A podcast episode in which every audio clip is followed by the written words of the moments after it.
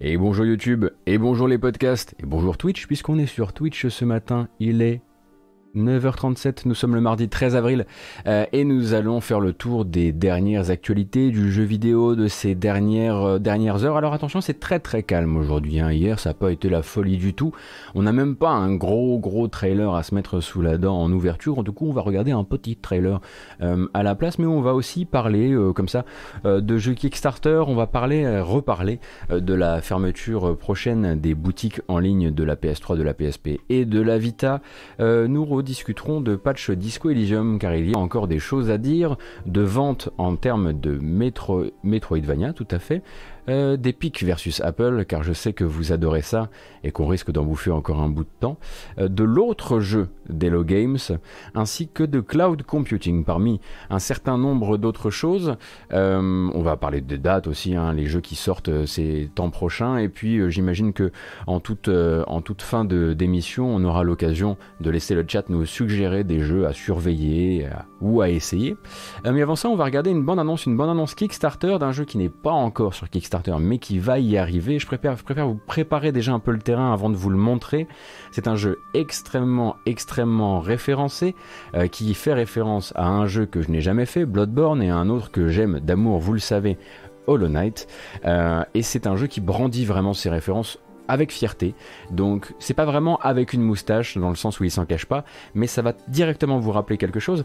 Euh, le jeu s'appelle Krause Wern euh, et est développé par euh, deux spécialistes du Metroidvania qui lancent bientôt ce Kickstarter et le teaser ça donne ça. Oh, ça craque. Il faut relancer.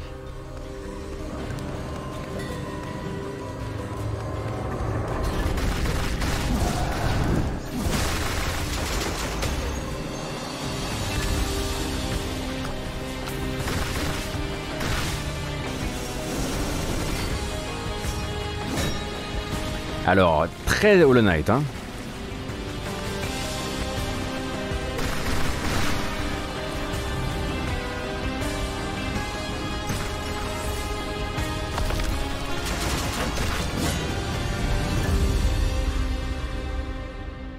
Alors là, c'est sûr que c'est pas, c'est horriblement difficile de pas faire le rapprochement avec euh, Hollow Knight, l'interface, euh, les rebonds sur les pics, la manière de dessiner les pics, la manière de gérer ses contours, la manière de beaucoup beaucoup de choses, les menus, même la manière, enfin, la manière dont sont, dessinés les boutons de, menu, de ce n'était pas nécessaire d'aller jusque là tant le reste, tant euh, euh, l'inspiration de base de l'univers, de la manière de aussi de gérer les parallaxes entre les différents plans de l'image, le style visuel global était déjà là.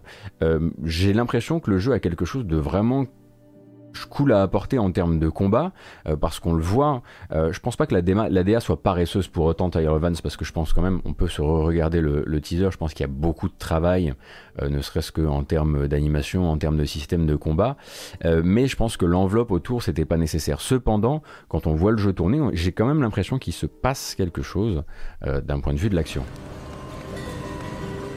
Parce que on peut pas dire que ça c'est une DA fainéante, le boulot derrière il est tout à fait conséquent.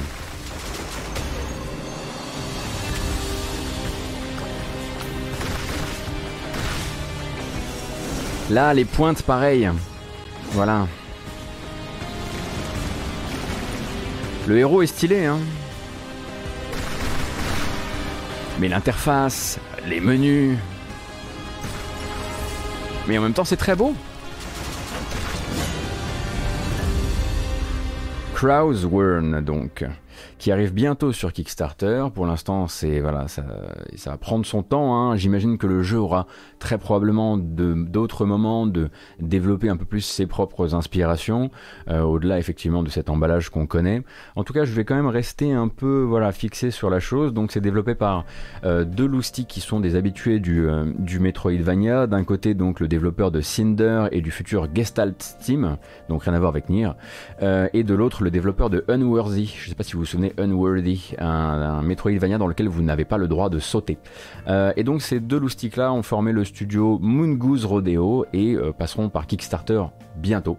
Je pense d'ailleurs euh, que ça devrait pas trop mal se passer d'un point de vue des finances, parce que globalement le jeu a un bon accueil et plutôt se fait recevoir en mode Hey, je suis fan d'Hollow Knight, et je suis chaud pour un Hollow Knight-like, je suis prêt. Et pour un, pour Hollow Knight-like, difficile à dire le matin, qui soit de qualité.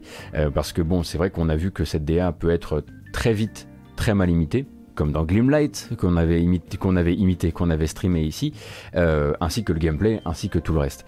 Euh, Glimlight était un jeu qui se finissait en 1h30. En plus de ça, c'était un cash grab, c'était assez terrible. Mais euh, voilà, je pense que là, le public est prêt à dire bon ben, allons-y, faisons des des des Hollow Knight, like comme on fait des SOTN like. Après, je pense qu'il y a peut-être aussi voilà, on doit pouvoir déplacer le curseur un petit peu plus loin en termes d'interface, en termes, en termes d'emballage global je reste quand même curieux. Rien ne dit que du, voilà, ça reste quand même une note d'intention. On est au début, le Kickstarter n'a même pas encore été lancé. Euh, rien ne dit qu'en cours de route, ils vont pas quand même se faire attraper par la manche en mode, les gars, faites juste, juste un petit, voilà, quelques trucs de votre cru qui ressemblent pas à un spin-off de Hollow Knight. Euh, ça peut encore changer. Hein, pour l'instant, le développement euh, est en cours.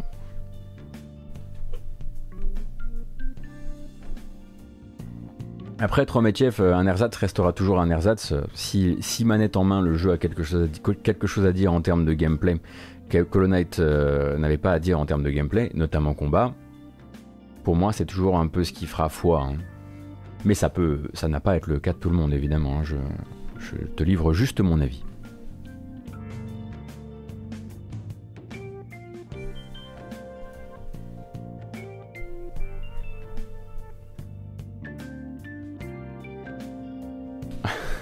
ok, Shinto.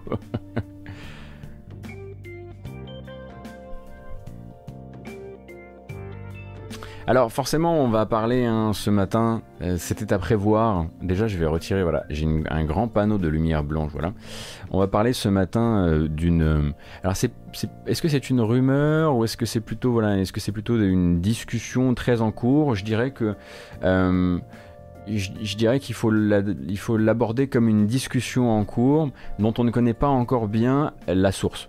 En gros, vous n'êtes pas sans savoir que au cours de l'été, les boutiques et non les services en ligne, en tout cas selon Sony, euh, de la PS3, de la PSP, puis plus tard en août de la PS Vita, euh, fermeront fermeront et donc vous ne pourrez plus faire l'acquisition de nouveaux jeux, notamment les jeux dématérialisés de cette génération, de ces générations de machines. Euh, on avait eu l'occasion de discuter un petit peu, d'abord on s'était vraiment inquiété très fort parce qu'on avait peur qu'en gros on ne puisse posséder que les jeux que l'on n'aurait en local sur sa machine. Et puis ensuite, on avait eu l'occasion de se rendre compte que selon la FAQ de Sony, qui a officialisé ça, euh, eh bien, on pourrait retélécharger ce qu'on possède, donc qu'il fallait juste, eh bien, se procurer ces jeux-là. On avait eu des chiffres, notamment voilà, 2200 jeux concernés en tout et pour tout et 138 qui n'ont pas d'autres plateformes que la PSP, la PS3 ou la PS Vita et du coup disparaîtraient vraiment du circuit. Ça, c'est des chiffres qu'on a déjà un petit peu explorés et on s'était rassuré, on s'était pas mal rassuré, on s'était dit bon, euh, heureusement, si on les a, on pourra les retélécharger. Euh, heureusement, si on les a, on pourra les retélécharger avec leur patch, avec le dernier patch, et puis surtout avec le patch Day One qui, déjà sur la génération PS3, commençait à se montrer parfois nécessaire, même si ça s'est vraiment voilà, démocratisé et surdémocratisé sur génération PS4. Le problème, c'est que ben, on n'a pas tous été rassurés au même, euh, au même titre. Plein de gens se sont dit est-ce que c'est vrai pour cette histoire de patch? Est-ce que les serveurs de patch vont vraiment rester, euh, en ligne? Du coup, plein de gens sur des forums, notamment euh, les forums du PSN, ont commencé à faire des tests et se sont dit, eh ben voyons, voyons, demain, je vais ressortir mes vieilles, euh, mes vieilles galettes, je vais les mettre dans ma console, ou alors je vais retélécharger mon jeu, et on va voir si j'ai la dernière version. Et en faisant ces tests-là, ces gens-là eh ben, commencent à s'inquiéter, euh, parce qu'ils ont pu identifier déjà une trentaine de gros jeux très connus, mais aussi une, euh, petite myriade d'autres qui ne sont pas mis à jour comme ils devraient dès à présent, là, aujourd'hui, alors que la fermeture n'aura lieu qu'en août. Alors, pour la raison, on en parlera après. Mais pour l'instant, la liste, c'est que, en gros, euh, selon les territoires, parfois ça peut être la version nord-américaine, parfois ça peut être uniquement la version européenne, eh bien, on a des jeux comme Journey, comme Gran Turismo 5, comme Twisted Metal, euh, on a Battlefield 4, on a Castlevania Lords of Shadow, on a Flow, on a Payday 2, on a Tekken Tag Tournament 2, Soul Calibur 4 et Just Cause 2, pour ne citer que les, noms les plus célèbres, qui, eh bien, sur certaines machines et de, certains, de certains territoires, et ce de manière manifestement euh, confirmé sur, par des gens du même territoire, eh bien ne détecte plus la dernière mise à jour à date, ne la télécharge plus, euh, même si euh, on appuie sur le bouton et qu'on utilise la fonction qui permet de dire vérifier la présence d'une mise à jour. certains, donc voilà, par exemple, il me semble que c'est le cas pour 007 Legends, se met très bien à jour en version européenne, ne se met plus à jour en version nord-américaine. Bref, du coup maintenant, les gens sont en train de voilà de sortir les fourches et de se dire oui mais attendez, qu'est-ce qui se passe? Ça veut dire qu'ils nous ont menti, ça veut dire que ça veut dire que Sony euh, ne va pas assurer euh, le support de ces patchs-là. Euh, c'est pas absolument certain en vérité. Ce qui, il peut se passer plein de choses. Il peut se passer tout simplement que avant on regardait pas et que maintenant on regarde beaucoup et qu'on se rend compte que bah peut-être il y avait des serveurs qui avaient planté et qui n'ont pas été relancés parce que bah c'est la génération PS3, la génération PSP, la, génération PS Vita. Euh, peut-être que c'est des réparations qui auraient dû avoir lieu sauf que personne n'avait jamais regardé parce que personne ne s'était intéressé si précisément au truc.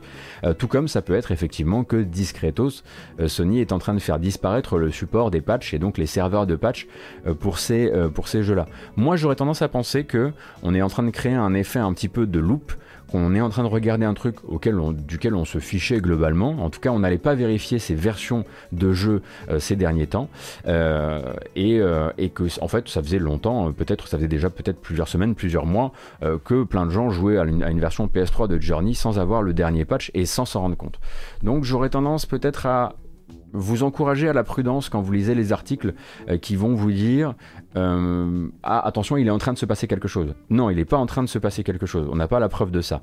On a la preuve maintenant qu'on regarde qu'il y a quelque chose, qu'il y a un souci actuellement avec les, services en ligne, PS3 principalement, euh, qui fait que certains jeux sur certains territoires ne sont plus mis à jour. Maintenant, euh, ça a créé forcément un petit buzz médiatique. les journaux en question ont contacté Sony et nul doute que d'ici la fin de la semaine, on aura très probablement une réponse de Sony qui, nous dira ah bah on n'avait juste pas vu en fait et on a rallumé les serveurs. Donc quand vous verrez des grands trucs avec des grandes phrases qui vous disent ça y est Sony est en train de nous la mettre etc. C'est peut-être une possibilité, mais restons pour l'instant plutôt dans le dans le voilà. pas faire des associations d'idées trop rapides je pense. Badis B, merci beaucoup pour le prime. Mais c'est le bordel et du coup ça inquiète bah, à juste titre beaucoup de gens et du coup ces gens-là sont voilà en train de vraiment de passer les choses au peigne fin.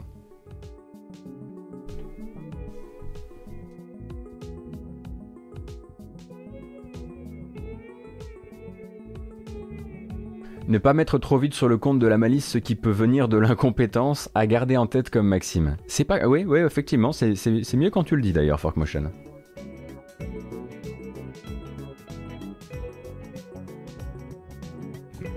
Après, est-ce que derrière tout ça, ça doit motiver, bien sûr, bon, bah, des interventions de. On en a déjà parlé ici, des groupes qui s'occupent de la sauvegarde du jeu vidéo, ça c'est encore un autre souci. Hein. Je suis juste en train de dire, voilà, ce sujet-là, le sujet des patchs, pour l'instant, voilà, il faut encore qu'il soit approfondi. Euh, il n'en reste pas moins que 138 jeux euh, ne seront plus disponibles, à, enfin, un peu plus de 130 jeux ne seront plus disponibles à la vente sur aucune autre plateforme euh, d'ici à cet été, sauf si les éditeurs se, euh, se bougent pour sortir des, euh, pour sortir des, des, des collections sur d'autres plateformes.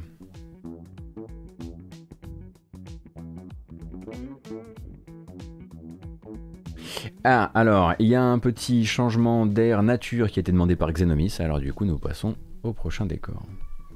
Ah, et ça fait hurler pop. Alors, pas celui-ci parce que ce décor-là est quand même très très moche. Alors que ça, c'est joli. Eh oui.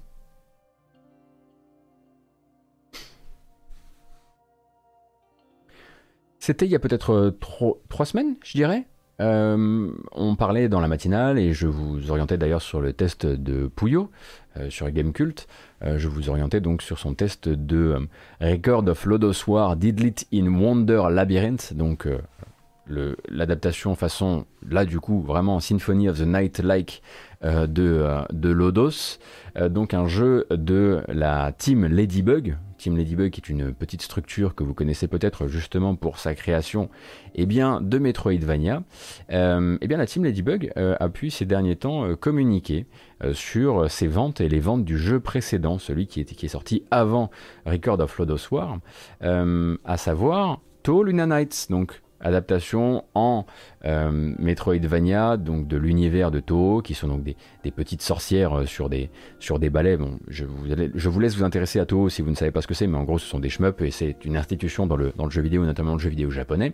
Euh, et donc, Toho Luna Nights a fait finalement, a atteint, malgré cette, ce, ce, premier emballage pas forcément facile à vendre au grand public, parce que je vais vous montrer un petit peu à quoi ça ressemble a atteint les 250 000 copies vendues. Très honnêtement, moi je pensais qu'il allait faire plus. Euh, mais il ne faut pas, euh, faut pas oublier en faisant nos comptes que Toho Luna Nights est un jeu qui est disponible dans le Game Pass et que la disponibilité dans le Game Pass doit certainement avoir un effet euh, sur les ventes qui ont pu être enregistrées.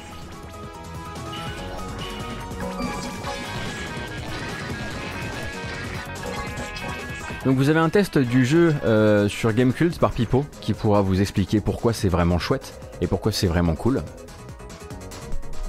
Et la musique. Et la musique. Et Toho, c'est pas si mainstream comme licence en dehors du Japon, Dangofa, je sais bien.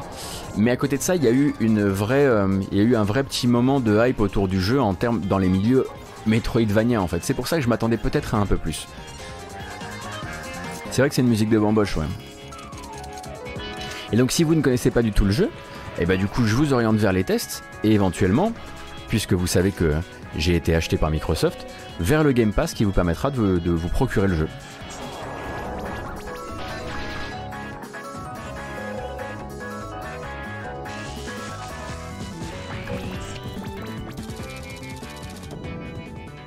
Donc Luna Nights, voilà, fait ses 250 000 ventes, euh, l'air de rien, euh, très tranquillement. Je ne sais pas quel est le prochain projet de la team Ladybug, j'ai pas suivi du tout. Euh, mais et c'est un jeu qui est disponible sur Switch aussi, hein, j'ai oublié de le dire, mais puisque je suis, je suis également acheté par Nintendo.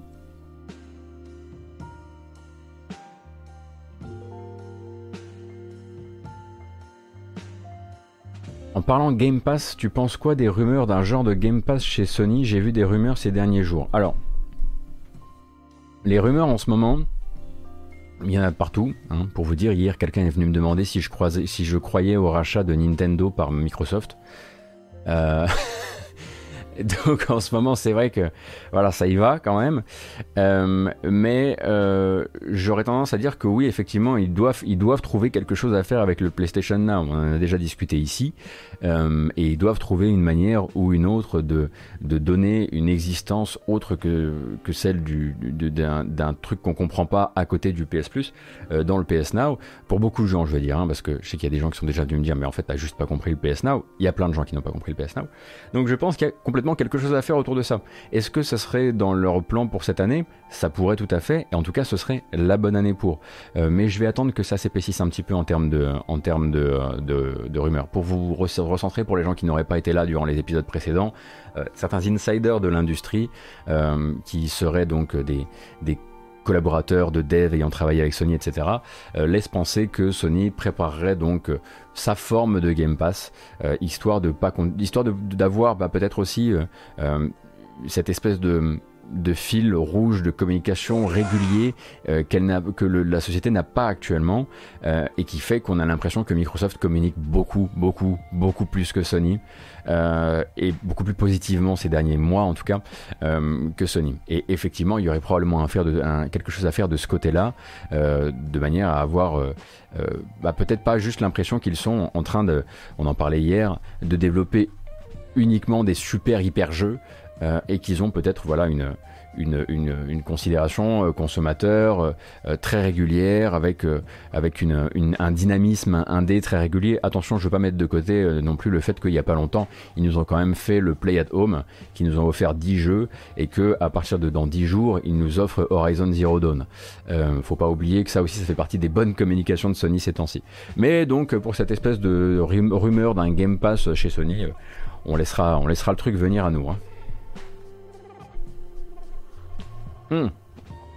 Et hier, on parlait justement, hein, qu'on, à, propos de l'enquête de Jason Schreier et euh, et de ces jeux vers lesquels Sony a l'air de, se recentrer, à savoir voilà, je disais ces jeux qui quand ils sortent, voilà, le, monde s'arrête. J'avais utilisé cette, euh, formule et tout le monde n'était pas d'accord avec ça.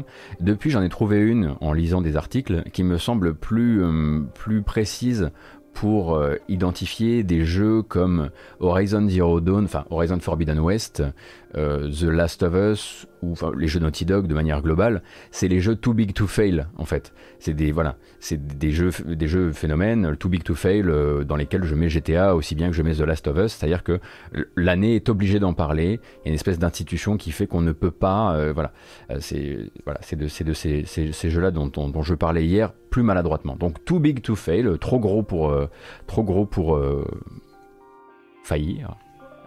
pour échouer, trop gros pour échouer. Ça sera désormais le terme que j'utiliserai ici pour ça.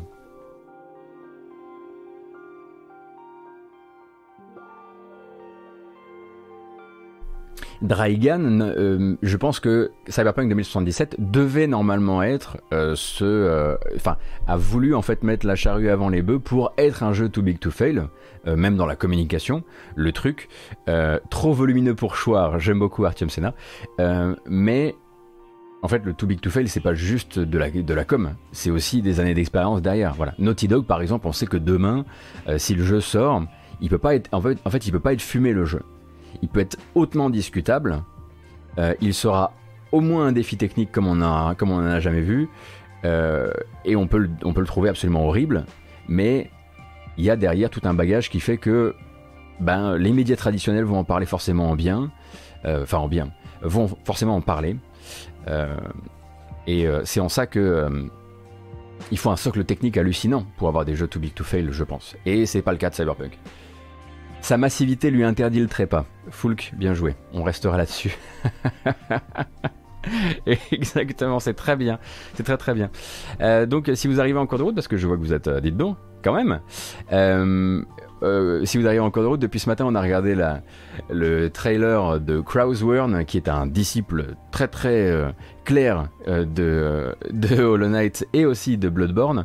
Euh, on a discuté aussi donc de l'apparente disparition d'une partie des patchs et des patchs Day One de la génération PS3 parce que voilà en ce moment avec la fermeture bientôt des boutiques, euh, beaucoup de gens sont en train de revérifier si leurs jeux sont encore mis à jour sur PS3, sur PSP, sur PS Vita et ne trouvent pas toujours les bonnes réponses. Ils voient que voilà il y a des jeux qui ne détectent plus les mises à jour donc des gens s'inquiètent mais il faut aussi peut-être attendre que Sony réponde et dise simplement peut-être euh, ah merde c'est vrai merde j'avais laissé ce, ce, serveur éteint. C'est absolument pas une on essaie absolument pas de vous retirer vos vos, vos, euh, vos updates donc voilà on va attendre avant de tirer des conclusions. Et puis ensuite on a discuté des 250 000 ventes de Toho Luna Nights pendant que Pop est en train de hurler derrière moi. Et je pense que ce qu'il cherche à faire ne nous mentons pas c'est la bamboche je comprends, c'est vrai. Euh, nous sommes, euh, nous sommes combien Nous sommes. Ah non, désolé, nous sommes retombés sous le compte. Je suis navré, mais Pop et vous devrez attendre car nous ne sommes plus, dans les bons chiffres. Désolé. on va devoir continuer les news. Ça le rend fou, Pop. Ça le rend fou. Vous dites mensonge? Alors je vais vous croire. Mais juste pour. Alors ça sera une, ça sera une embauche spéciale, hein, je vous préviens. Vous dites combien? 1515 Mais c'est toujours 1515. Un, à mon avis, c'est un chiffre inventé. Hein. C'est pas rien C'est pas trois personnes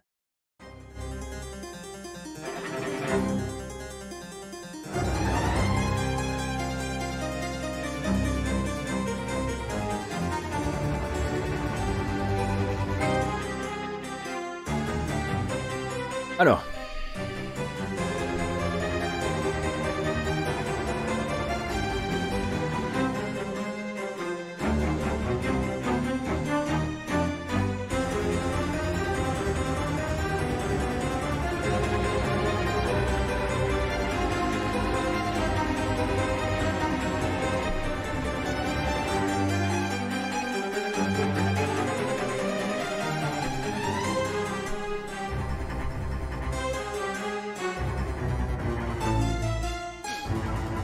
c'est le cadeau. Hein. Il y a un cadeau euh, uniquement à l'image pour les gens qui viennent faire la bamboche le matin.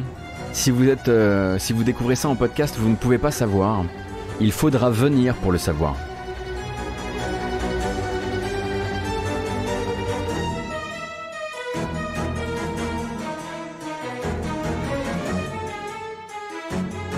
Oui, l'encodage souffre, mais je vais, euh, je vais régler ça bientôt, figurez-vous. Euh, j'ai des idées pour ça. Par exemple, voilà, le premier, ce serait de dire... Voilà. Là, normalement, l'encodage devrait être un petit peu plus à l'aise.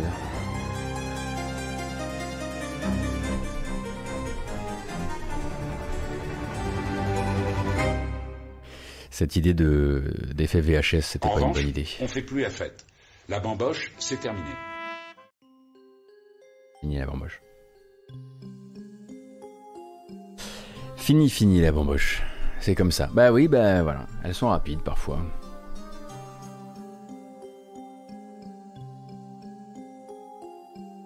Je suis bien content en tout cas du cadeau visuel que je viens de vous faire ce matin.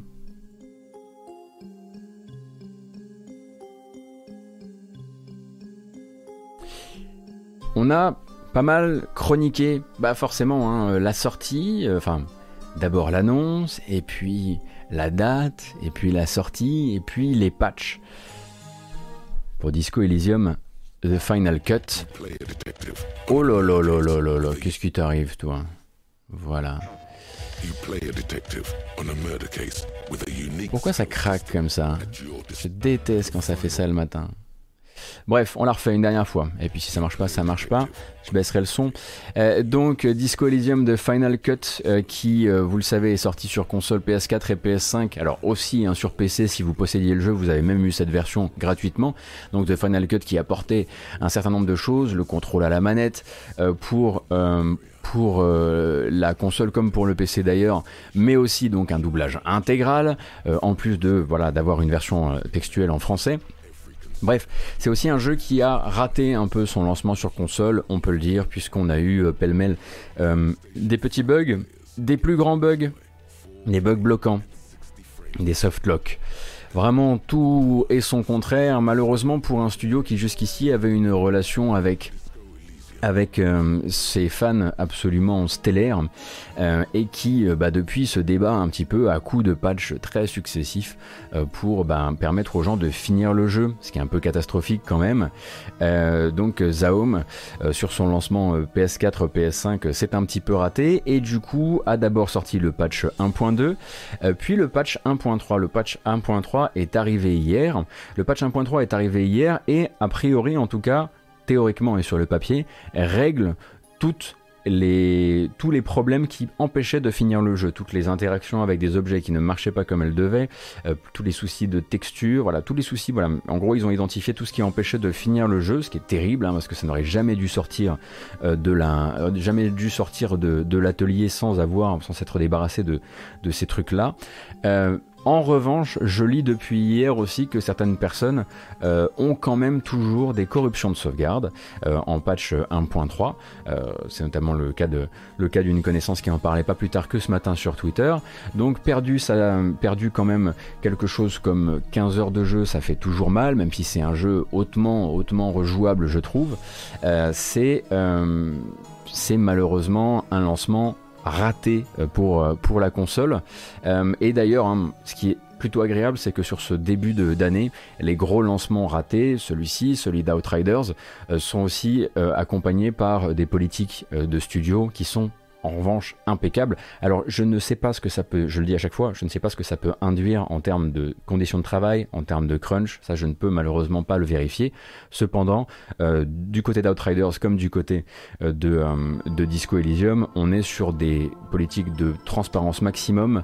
À peine le bug est-il remonté qu'il est déjà accepté comme une réalité par les développeurs. Les patchs s'enchaînent très très vite. Là pour vous dire donc entre le patch 1.2 et le patch 1.3 de Disco Elysium, il s'est passé 5 jours. Euh, ils annoncent en sortant le patch 1.3 qu'il y a déjà un, patch 1.4 sans dire ce qu'il va faire, mais on imagine que du coup, euh, on imagine que du coup, ça va probablement se pencher sur ces problèmes de corruption de sauvegarde. Enfin bon, voilà.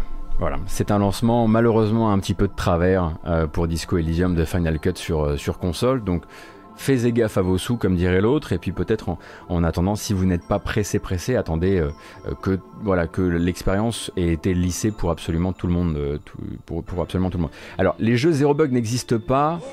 Kabufi, oui, mais les jeux sans bug bloquant ou corruption de sauvegarde, ça, on a encore la chance d'en avoir, et c'est, je pense, l'espèce de minimum vers lequel on doit pouvoir laisser tendre toutes les productions. Merci Bimbo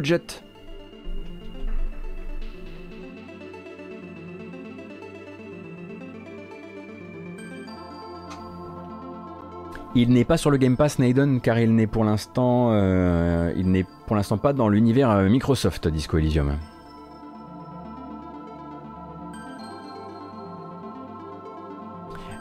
Je vais alors vous allez devoir me donner une, petite seconde. Euh, il faut que je faut que je m'occupe de mon chat. Vraiment je reviens. Mais là il est en, il est en grand besoin d'assistance humaine. A tout de suite.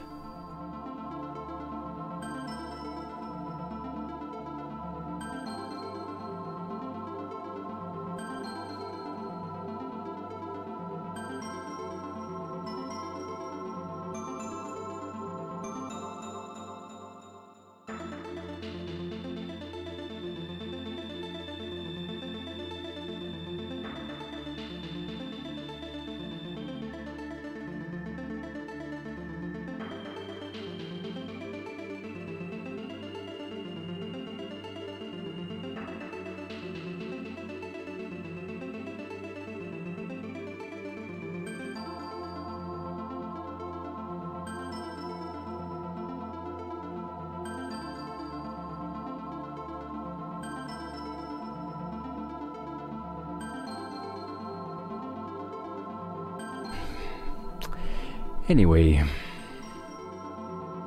Sacré pop, évidemment. Quand je me suis pointé à la porte, il avait disparu. Nouvelle victoire du, du chat ninja.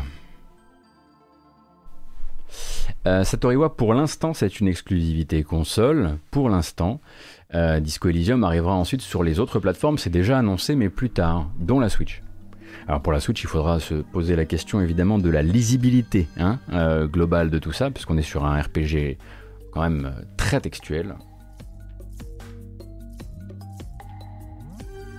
Alors Pure Contact, euh, de mon côté en fait, le... ça a été lancé. Je pense qu'il doit y avoir un souci, peut-être que tu l'as pas entendu.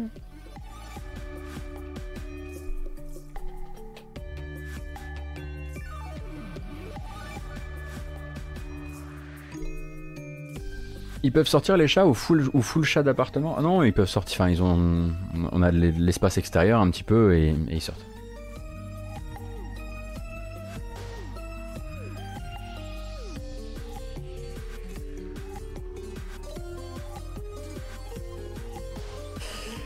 Ils ont une dérogation exactement. Ils ont un petit, euh, ils ont un petit papier spécial chat. Tout à fait. Alors, sujet suivant de notre. Ah, ce morceau. Suivant euh, de euh, notre matinale du Epic versus Apple, mais un petit peu différent de d'habitude. Parce que d'habitude, Epic versus Apple, moi je sors les rames et je commence à vous expliquer. Bon, alors voilà, ils, là, vont s'affronter au tribunal et, et en gros, il y a machin qui va dire que lui, il est méchant et j'ai pas trop bien compris, mais je sais pas qui doit vraiment gagner parce que j'ai pas d'avis. Cette fois-ci, on va pas parler de ça. Cette fois-ci, on va parler du fait que euh, dans cette discussion, dans cette longue préparation du futur euh, procès qui opposera euh, Epic à Apple, Epic attaquant Apple en monopole, pour rappel, sur, euh, sur l'utilisation de sa solution de paiement sur l'App Store. Donc Apple impose sa solution de paiement et de transaction sur l'App Store et du coup impose aussi ses tarifs et ses, com et ses coms.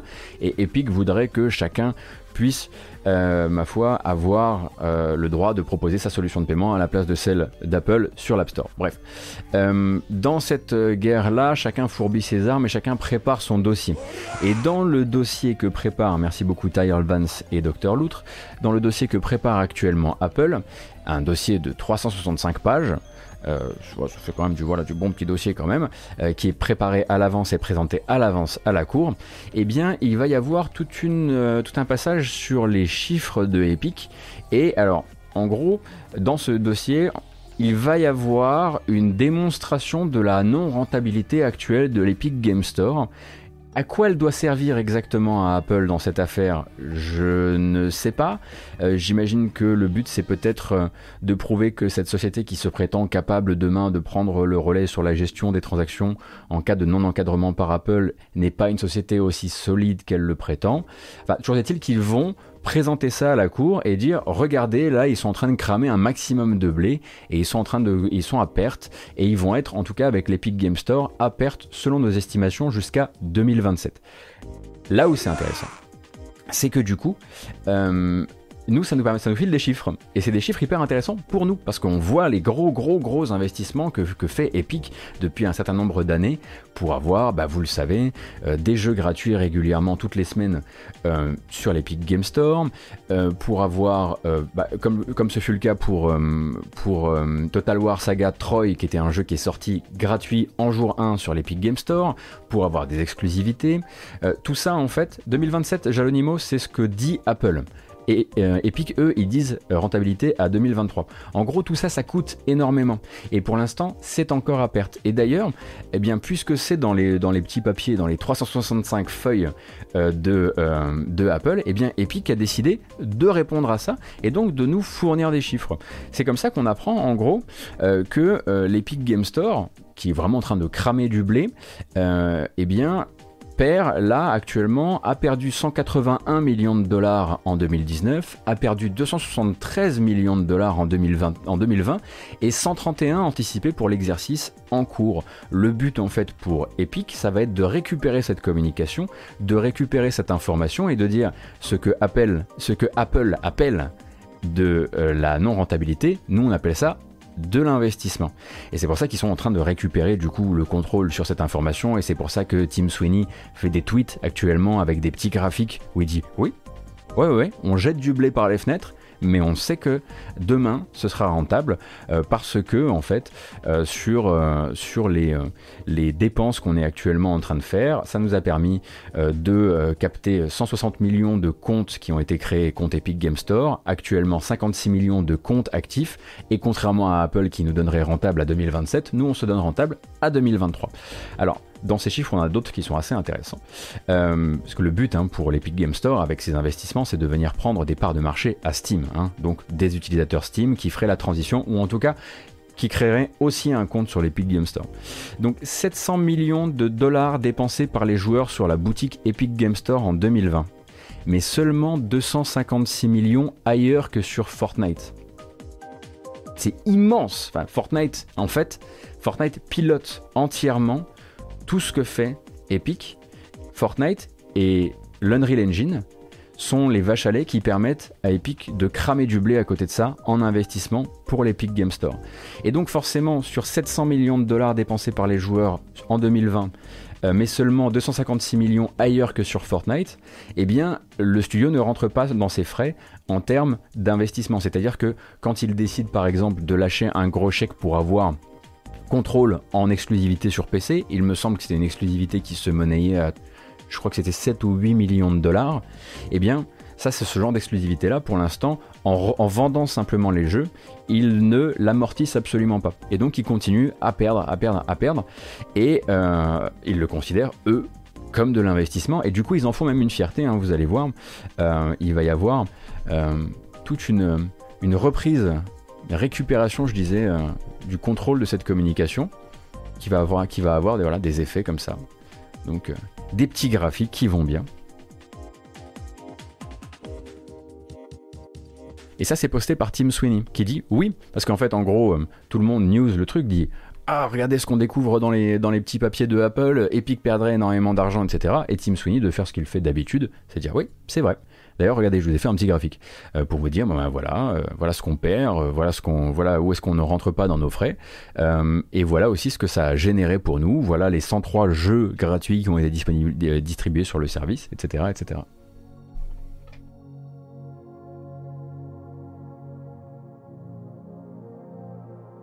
Si Fortnite se plante, Epic meurt, mais là je pense qu'on est aussi sur du too big to fail maintenant, Xertac.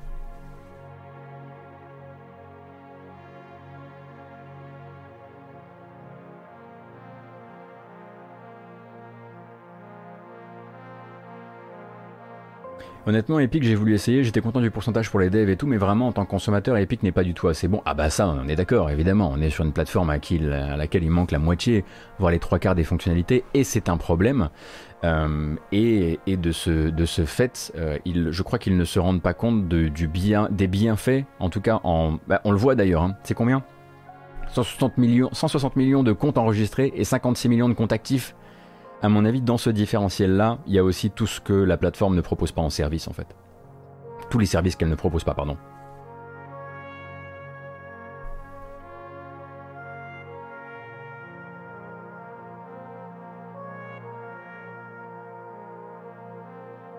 mais c'est pas de la vente à perte du coup illégale en France? Je sais pas si, je pense pas donne que ce soit ça la vente à perte euh, dans l'aspect illégal des choses. Ce sont des investissements les, jeux sont vendus quand même à, leur, à, un prix normal. Enfin, je, je suis pas sûr que, ça rentre dans le cadre de la vente à perte, mais, euh, mais je m'y connais pas. C'est la revente à perte qui est illégale, d'accord.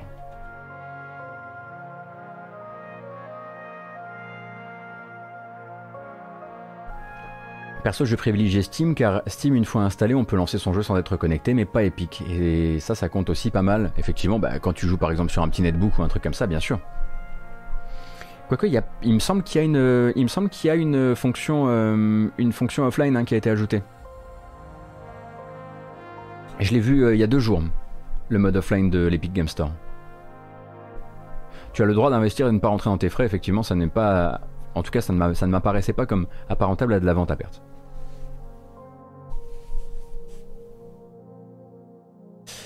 Mais euh, du coup, ça nous donne vraiment des, indicateurs intéressants de la stratégie actuelle qui est de dire, euh, euh, qui, est, qui est de dire en tout cas que ils savaient, bon, est-ce qu'ils le savaient, je ne sais pas, mais en tout cas là, ils sont au clair avec le fait que d'ici 2023, ça ne changera rien. Ils continueront donc à brûler du cash pour, bah, pour en faire une plateforme incroyablement attractive.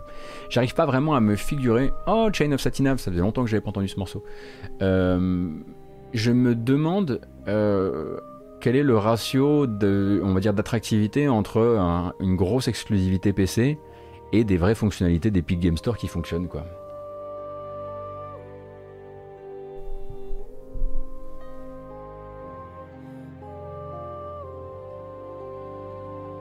Bah, ils peuvent se le permettre, c'est Tencent derrière, c'est surtout Fortnite devant aussi. pas que Tencent, mais...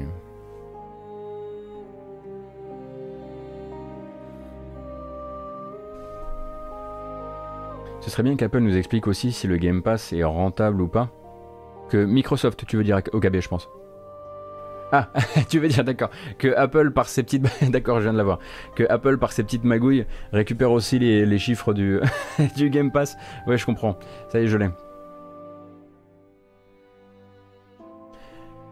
MRAE, Remote Play Together reste un argument choc pour Steam.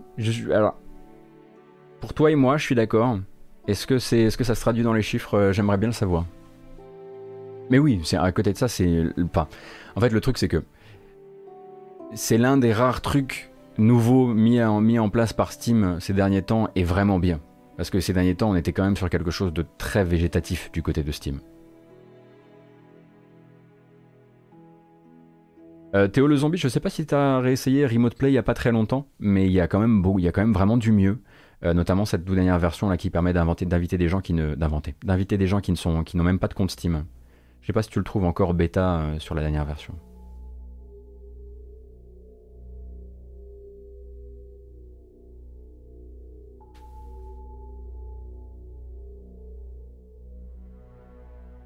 J'ai du mal à me rendre compte de ce qui va changer en 2023 pour être rentable. Ils vont racheter les jeux gratuits, les exclus, ils vont probablement perdre des parts de marché euh, sans ce concept qui a attiré beaucoup de monde sur la plateforme. Ben, Astur, en fait, d'ici là, on peut imaginer en fait qu'ils ont des gros coups dans leurs manches. En gros, leurs projections sont probablement liées à ça. Euh, n'oublions pas que Epic est aussi euh, va, entièrement, c'est-à-dire que c'est même pas des exclus qu'ils ont achetés, c'est-à-dire qu'ils financent le développement du prochain jeu de Remedy. Euh, il finance aussi le, développement du prochain jeu euh, de... Attendez une seconde. Euh, du prochain jeu des créateurs de Inside. le prochain Ueda aussi. ce sont des très grosses cartouches qui leur seront donc des jeux possédés, vraiment édités par Epic, des licences qui seront à eux. Demain, ce genre de truc, et si le prochain Remedy, euh, selon la fameuse rumeur, est bel et bien Alan Wake 2, le nouvel UEDA, le nouveau jeu des créateurs d'Inside et, euh, et Alan Wake 2, ça peut accélérer quand même pas mal de choses. Après, il faut effectivement que le GS euh, s'améliore. Je dis pas que ça fera tout. Hein. J'aimerais vraiment beaucoup que ça s'améliore.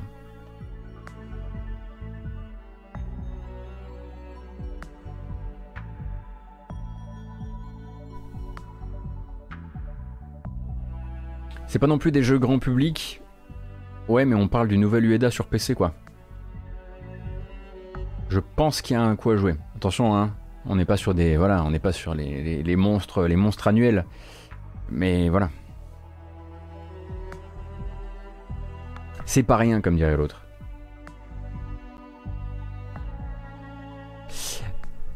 Club, Sweeney a dit qu'il laissait la possession. Oui, c'est vrai qu'il laisse la possession de l'IP. Oui, effectivement. Voilà. Oui, oui, non, c'est vrai. La. En plus, il laisse la possession de la de la licence au studio et il les, et il les envoie ensuite euh, et il les garde en exclusivité sur PC euh, chez eux. Ce qui est du coup hyper intéressant et ce qui veut dire que ça c'est ce qu'ils ont annoncé, mais en annonçant un truc aussi fort, à savoir vous garder la propriété de votre licence, il y a quand même de très grandes chances que ça ait motivé depuis d'autres gros studios à, monter, à monter dans le bateau. Je n'exclus pas, moi, quand on entend effectivement, on se sent euh, euh, beaucoup, euh, on se sent prêt à être rentable pour 2023. Je n'exclus pas que cette année on ait des grosses annonces d'Epic qui disent au fait, bah, cette nouvelle, mise en place qu'on a faite qui permet au studio de garder sa licence, et eh bah, ça a aussi intéressé tel gros studio, tel gros studio et tel gros studio.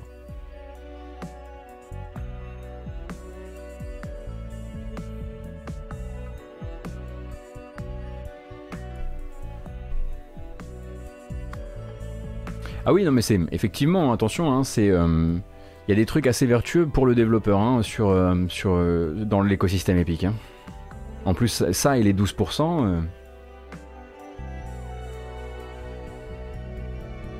Chicharito, le prochain UEDA, ce sera une exclusivité PC, enfin très probablement exclusivité PC sur Epic Game Store. Oh là là, qu'est-ce qu'il est fort Arnaud Roy, quoi. Écoutez-moi ça, quoi. Oui, depuis tout à l'heure on dit Fortnite, mais je l'ai dit tout à l'heure, hein, il y a Fortnite évidemment, mais il y a aussi l'Unreal Engine.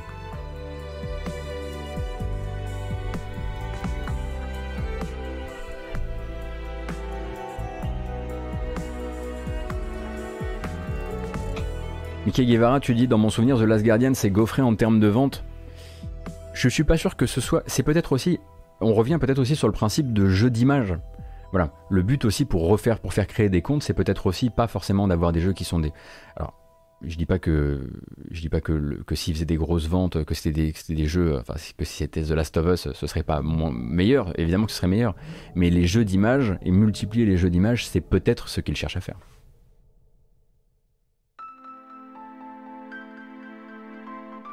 Zerator a expliqué que pour son studio et ses jeux, ils avaient regardé du côté d'Epic, mais que c'était moins rentable pour eux. Il y a les deux sons de cloche apparemment. Oui, bah c'est en fait c'est du, les deals sont, souvent en cas par cas. Hein. Vous plaisantez du coup pour euh, ce que je lis sur le chat là? C'est une. Euh, vous tentez de me niaiser, c'est ça? Mais non. Mais non. Mais c'est pas possible, jamais j'aurais cru. Merci Diablo Resurrected. Ok, ok, d'accord. bon, il faut trouver le bon morceau pour ça. Hein. Ah, ça va redescendre, ça va redescendre. Il faut lui laisser le temps de se stabiliser. Sanko, merci beaucoup pour le prime, c'est très gentil.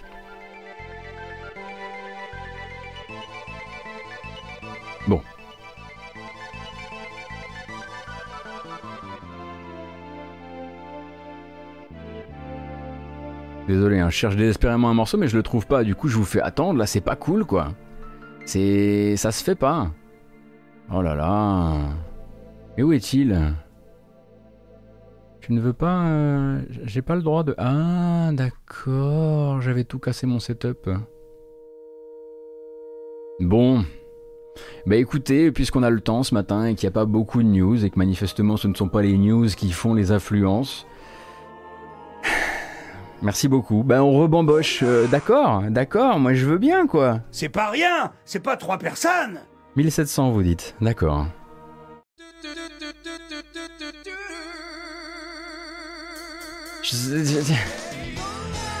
Merci, merci, je sais pas quoi dire. je sais vraiment pas quoi dire pour le coup.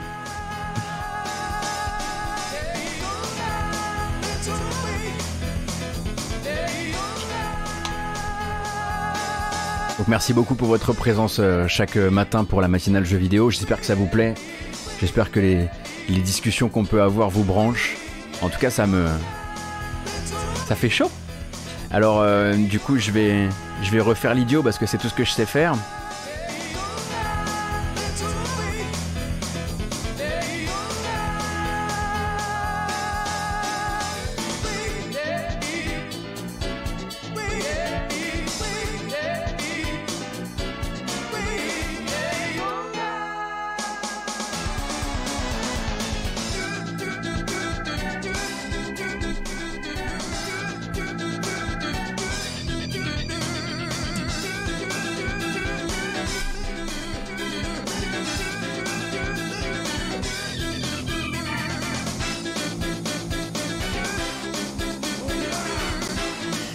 Forcément, on a perdu des gens dans l'opération, c'est assez normal. Merci beaucoup, Bibisco. Bisbico, pardon.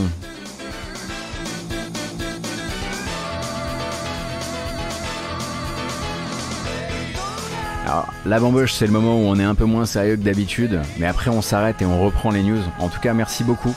Je pensais pas qu'on pourrait attendre un tel, euh, atteindre un tel chiffre le matin, en plus sans raid. Donc, euh, donc c'est fou. Merci infiniment. Et on va reprendre les news. Si, si, si, si, si, si. En revanche, on fait plus la fête. La bamboche, c'est terminé. Je l'ai attrapé.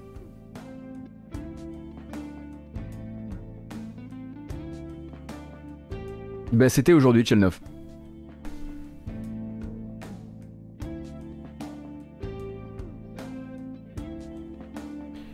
Donc, qu'est-ce qu'on disait, nous? Eh bien, on allait parler de jeux vidéo. Eh ben si. Aussi fou que ça puisse paraître. On va parler d'un petit jeu entre les jeux, on va dire. Chez un studio que vous connaissez bien pour euh, un autre monstre, à savoir No Man's Sky. Peut-être que vous vous souvenez, peut-être même que vous avez fait The Last Campfire que voici. Alors c'est pas une nouvelle bande-annonce, hein, c'est la bande-annonce euh, de sortie du jeu.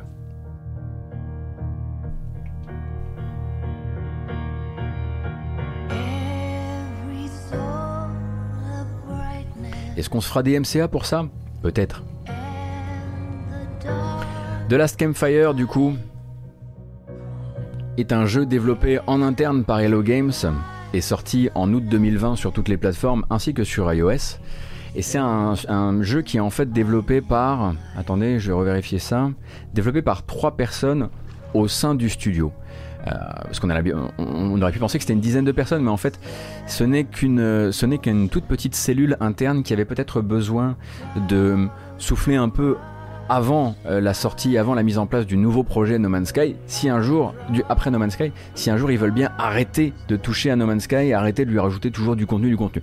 Bref, toujours est-il que celui-ci a reçu bah, le traitement Hello Games, puisque le studio annonce qu'ils viennent de, de sortir un patch absolument pas préparé, euh, patch, enfin pas prévenu en tout cas, un patch qui va venir vous rajouter euh, de nouvelles options. Alors, déjà une meilleure euh, optimisation, donc de meilleures performances sur le jeu, mais aussi plus de puzzles, euh, avec la possibilité globale de, en gros, euh, bénéficier de 20% de puzzles supplémentaires, en tout cas selon, euh, l'estimation qu'en fait euh, Hello Games.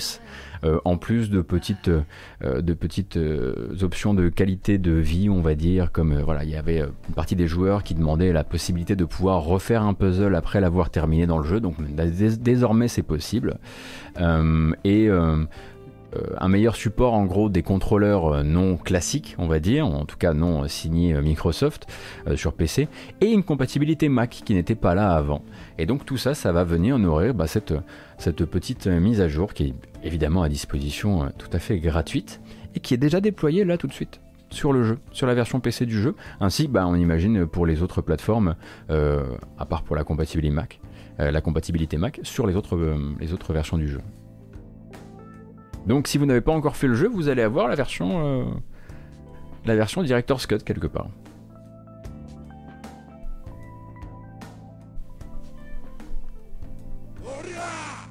Cosminoob, ça a beaucoup évolué. No Man's Sky, je te conseille, si, tu, n'avais qu'en en souvenir que la boucle de gameplay euh, du jeu de base, tu peux tu peux t'intéresser à tout ce qui s'est passé depuis, à, ces 5 ans de mise à jour. Merci beaucoup Genzo pour le resub.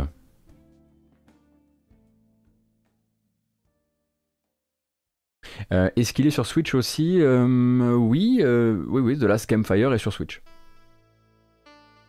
Tout à fait. Il n'y a plus de déco là. Qu'est-ce qui se passe? On a perdu la lumière.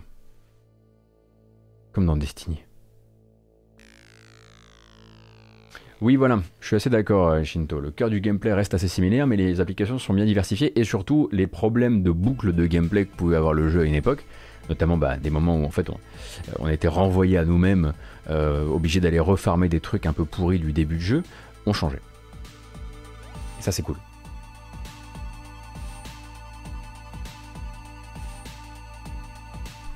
J'ai reçu un communiqué de presse hier, tard le soir, en allant me coucher. Aussi, je vais vous le lire euh, un petit peu dans son jus, euh, et on va réfléchir ensemble à ce que ça implique. Euh, peut-être que vous étiez au courant, il me semble qu'on en avait parlé en matinale. On avait parlé en matinale de, de Shadow, donc la solution de cloud computing française de, de la société Blade, donc Shadow vous connaissez peut-être, hein, ça a été parfois associé, ils ont essayé de faire une percée vraiment dans le cloud gaming, c'est-à-dire dans des solutions euh, type Stadia ou GeForce Now qui vous mettent directement en contact avec les jeux, mais à la base c'est du cloud computing, en gros c'est une interface qui vous permet donc d'accéder à un, PC distant avec euh, son contenu de disque dur, avec ce que vous y installez, Steam si vous voulez, euh, les jeux que vous achetez sur Steam, etc. etc. Euh, on savait donc que la société était au bord de la banqueroute après une série de mauvais choix dont elle, essayait désespérément de se relever. et puis, bon, bah voilà, hein, une, percée justement dans le cloud gaming pur qui n'a pas fonctionné à cause délais, de déploiement, de beaucoup de choses. Bref, ça n'a pas été tout rose ces derniers temps euh, chez, euh, chez Shadow, euh, enfin chez Blade plutôt, et donc Blade cherchait un repreneur, et donc la reprise va être bien emballée, on va dire, dans le sens où on va pas vous dire que c'est Xavier Niel qui reprend Shadow, on va vous dire que c'est une opération qui vient de l'intérieur, euh, donc un projet unique conçu de l'intérieur avec par des employés de Shadow avec une vision réaliste, mais voilà, un partenaire commercial quand même, un partenaire financier euh, qui n'est autre que Iliad, si je dis pas de bêtises le groupe de télécommunications français de Xavier Niel qui donc vient récupérer euh, tout ça et vient donc financer ce projet de relance euh, directement, euh, directement qui serait piloté par des gens qui sont en poste actuellement chez Shadow. Donc moi, une seconde. Je récupère encore une info par rapport à ça.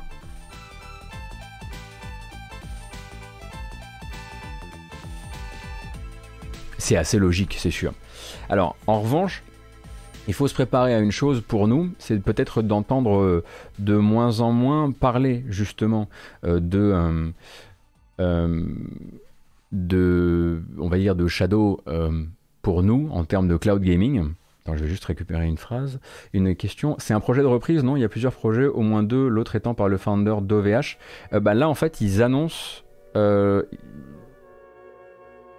ils annoncent leur projet, effectivement. Alors, je ne sais pas si du coup il y en a plusieurs en même temps. Euh, il faut que je vérifie ça parce que, en gros, le, euh, le, communiqué de presse n'était pas très très clair sur le fait que le projet, euh, le projet était, était en cours de validation ou validé.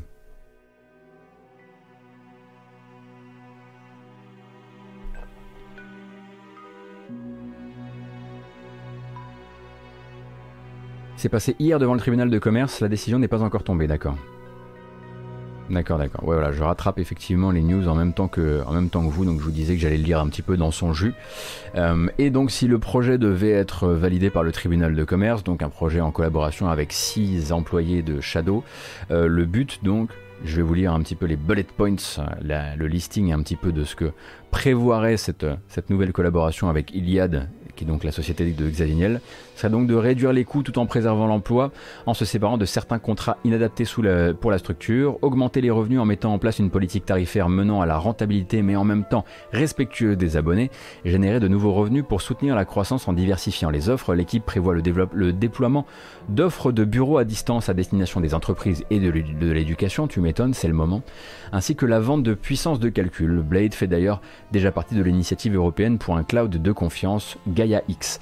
Euh, en gros, ce qu'on comprend dans ce communiqué, c'est un communiqué de presse hein, que je viens de vous lire, donc euh, Lord King of the Sith qui dit c'est quoi ce blabla, tous les communiqués de presse sont montés comme ça, même ceux pour le jeu vidéo, je te rassure. Euh, c'est qu'en gros, doucement, on va pivoter loin du gaming, en tout cas on va pas essayer de se faire du blé avec la solution de cloud gaming, et on va revenir sur du cloud computing pour entreprise qui, a, qui doit générer plus de blé.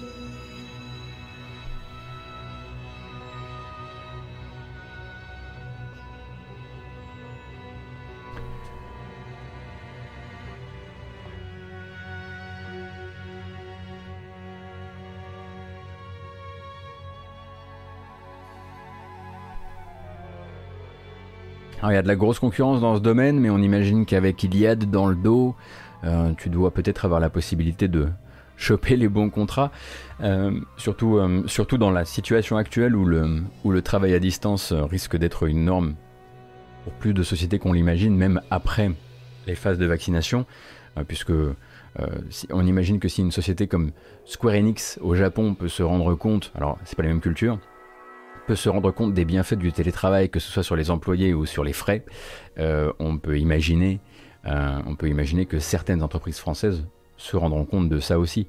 On peut globalement imaginer qu'il y a beaucoup, euh, y a beaucoup de sociétés qui sont en train de préparer l'après, que ce soit des gens qui fassent de l'équipement de travail à distance, comme ça peut être le cas pour le cloud computing, mais imaginez aussi, je sais pas, les gens qui fabriquent des, les gens qui fabriquent des solutions bureautiques, en fait, des, aménagements de bureaux. Est-ce qu'ils sont en train de réfléchir à, comment ça sera à comment ce sera demain, au bureau de demain, au, au, flex office de demain, etc. Donc c'est peut-être le bon moment pour se tourner vers ça en tout cas.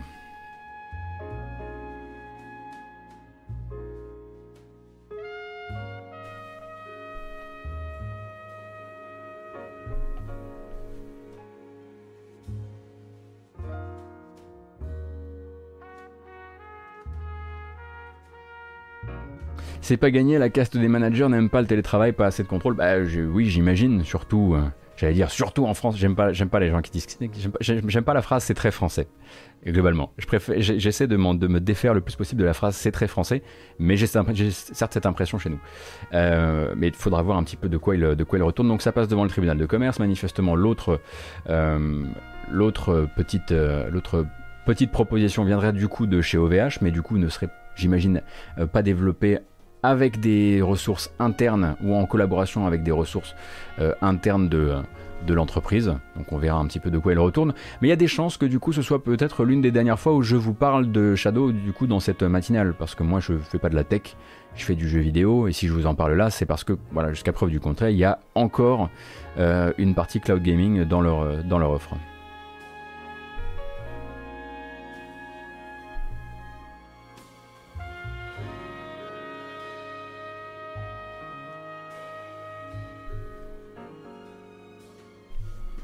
On a eu des picots informations, c'est même pas des micro-informations, c'est je pense vraiment des picots informations euh, à, propos du prochain Bioshock. Alors, peut-être qu'il faudrait que je refasse un petit peu de contexte, comme dirait l'autre, autour du prochain projet Bioshock qui ne s'appelle pas encore euh, Bioshock euh, vers l'infini et au-delà, euh, ou Bioshock 4. Donc il y a un Bioshock en développement actuellement chez 2K Games sans Ken Levin, euh, via un studio qui a été monté par 2K Games à Montréal pour l'occasion et qui s'appelle Cloud Chambers. C'est un studio qui a été monté en 2019. Euh, qui a ouvert ses portes dans le but de capter euh, un certain nombre de talents qui vont travailler sur la prochaine occurrence de Bioshock dont on ne sait absolument rien. Voilà, on ne sait rien, rien. on ne connaît pas l'histoire, on sait pas, euh, on sait juste voilà qui sont un petit peu les gens qui sont dans l'équipe. Euh, on ne sait pas ce qu'ils veulent en faire, on ne sait pas si ce sera canon avec les autres, on ne sait rien et on en sait un tout petit peu plus, en tout cas sur des intentions de développement, euh, depuis que Cloud Chambers a lancé une belle opération de recherche de collaborateurs, donc de recrutement, qui est toute neuve là, qui vient de sortir et donc sur leur site, oh là là quel morceau, sur leur site officiel euh, il cherche de nouveaux, de nouveaux collaborateurs, je le disais. Donc UI, UX designer, programmeur outil, designer technique en chef, world designer, scénariste principal. Autant de postes qui laissent en tout cas penser que le jeu sort peut-être de pré-prod pour rentrer en prod, ou en tout cas est peut-être sur une fin de pré-prod. Donc Peut-être que c'est pas pour après-demain, si vous voyez ce que je veux dire. C'est peut-être aussi pour ça qu'on en entend si peu parler depuis, depuis la création du studio. Euh, et derrière, cette, euh, cette, derrière ces annonces, il y a parfois, ben, comme souvent, des petits détails à aller chercher ici ou là, euh, dans une annonce ou dans une autre. Par exemple, le scénariste qui est attendu comme scénariste donc en chef sur le nouveau Bioshock devra par exemple et là je vais mettre donc des air quotes parce que c'est des citations guillemets aériens, c'est très joli guillemets aériens, euh, il devra donc réfléchir à des missions principales et secondaires en collaboration avec des designers. Donc première info, probablement l'envie de faire des missions principales et aussi du contenu secondaire autour, mais aussi tisser des histoires de personnages dans un univers présenté en monde ouvert. Nouveau changement du coup, euh, avec euh, donc a priori une envie de faire quelque chose d'open world pour le coup euh, et créer une histoire portée par ces dialogues. Ça, ça ne changera pas vraiment euh, de Bioshock jusqu'ici. Euh, et de son côté, le programmeur intelligence artificielle qu'attend Cloud Chambers pour bosser sur ce Bioshock, qu'on appellera Bioshock 4 maintenant pour plus de facilité, devra approfondir ses recherches du côté des IA de foule et des groupes de PNJ en milieu urbain. Bon, une ville dans Bioshock, quelle surprise. Euh, mais aussi, alors là attention, je vous lis un truc, je ne bite absolument pas ce que je vous lis. Une écologie tribale d'intelligence artificielle qui puisse se montrer hostile. Une écologie tribale d'intelligence artificielle qui puisse se montrer hostile. Est-ce que ça veut dire qu'il va y avoir des, bêtes qui vont avoir un comportement de troupeau? Est-ce que ça veut dire qu'il va y avoir des, bestioles plus... Ouais, des mobs? En fait, moi, ce que je, que je lis là-dedans, effectivement, c'est des factions ou des mobs. Ouais.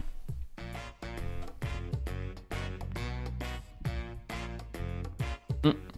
Après, si c'est une mauvaise traduction, n'hésitez pas à me le dire, Jedi. Hein.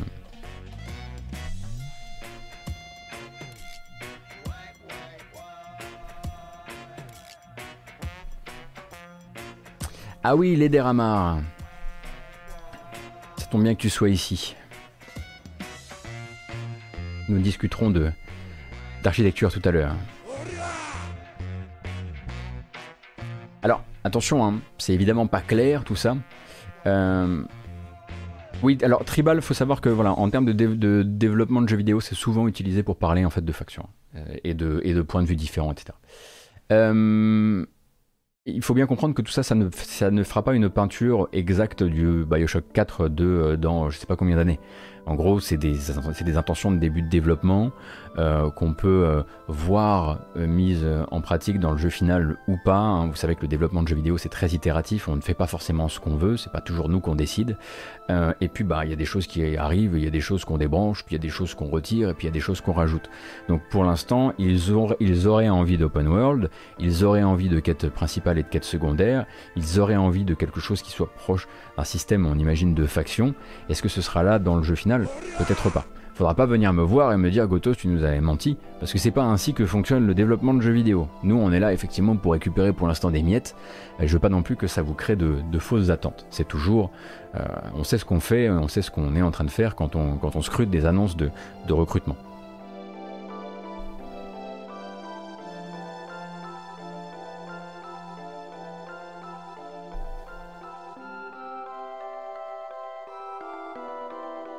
Voilà. En revanche, effectivement, si vous ne saviez pas qu'il allait avoir un nouveau Bioshock, bah, enfin, en tout cas qu'il y en avait un qui était en, qui était en, en préparation, maintenant vous êtes servi et vous êtes au courant.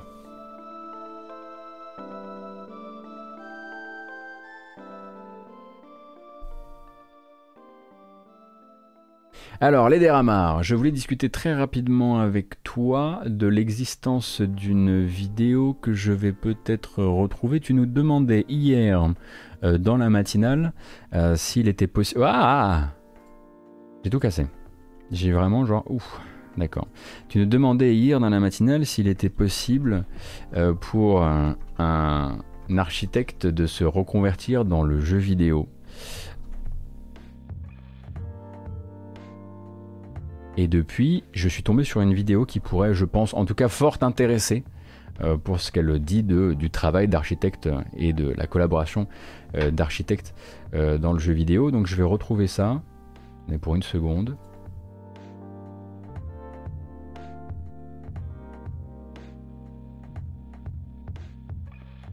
Alors, où est-elle? Voilà. Une vidéo sortie le 11 avril de cette année par Polygon qui s'appelle Designing Mignar, euh, Midgar, pardon, Mignar, rien à voir. Euh, Midgar, donc le Midgar de FF7 Remake, euh, qui est une vidéo en fait qui va. Pourquoi ce truc doit constamment craquer Je ne comprends pas. Euh, donc qui va donc nous vous faire une grande, un grand breakdown, une grande interprétation, une grande, un grand rendu de toutes les, les influences euh, euh, les influences architecturales que l'on connaît de notre monde dans le Midgar. Ah bah tiens, on était chez nous. Euh, dans le Midgar de FF7 Remake. Euh, donc bah voilà, là tu es littéralement dedans, puisque c'est donc une, une vidéo, vidéo de quoi? De 17 minutes, toute vraiment... toute dédiée à la à l'analyse des, des inspirations d'un jeu vidéo qui en l'occurrence a son propre univers. Voilà, poser du réel dans le virtuel. Donc la vidéo s'appelle Final Fantasy VII Remake Analyzing Every Part of Midgar, si ça peut t'intéresser.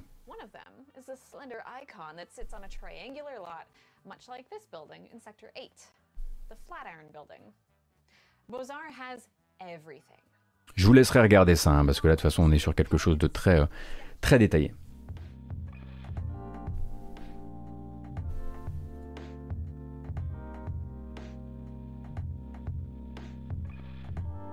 Euh, Nitrate, en fait, euh, si ça craque, a priori, c'est surtout lié à mon browser et au browser et à l'extension de browser que j'utilise parce que ça ne craque jamais avec un autre, un autre browser que, un autre navigateur que Firefox. Or, je suis obligé d'utiliser Firefox pour mon setup parce que je suis obligé d'utiliser une extension qui n'est que sur Firefox. Bref.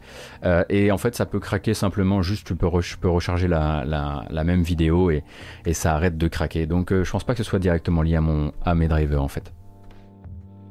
C'est plus que de temps en temps, le player fait pas la, fait pas la, charge intégralement. Je sais pas pourquoi.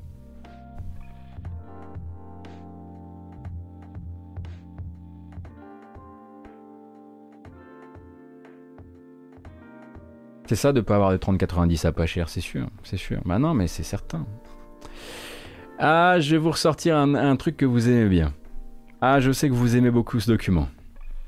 Je sais qu'il vous a ravi.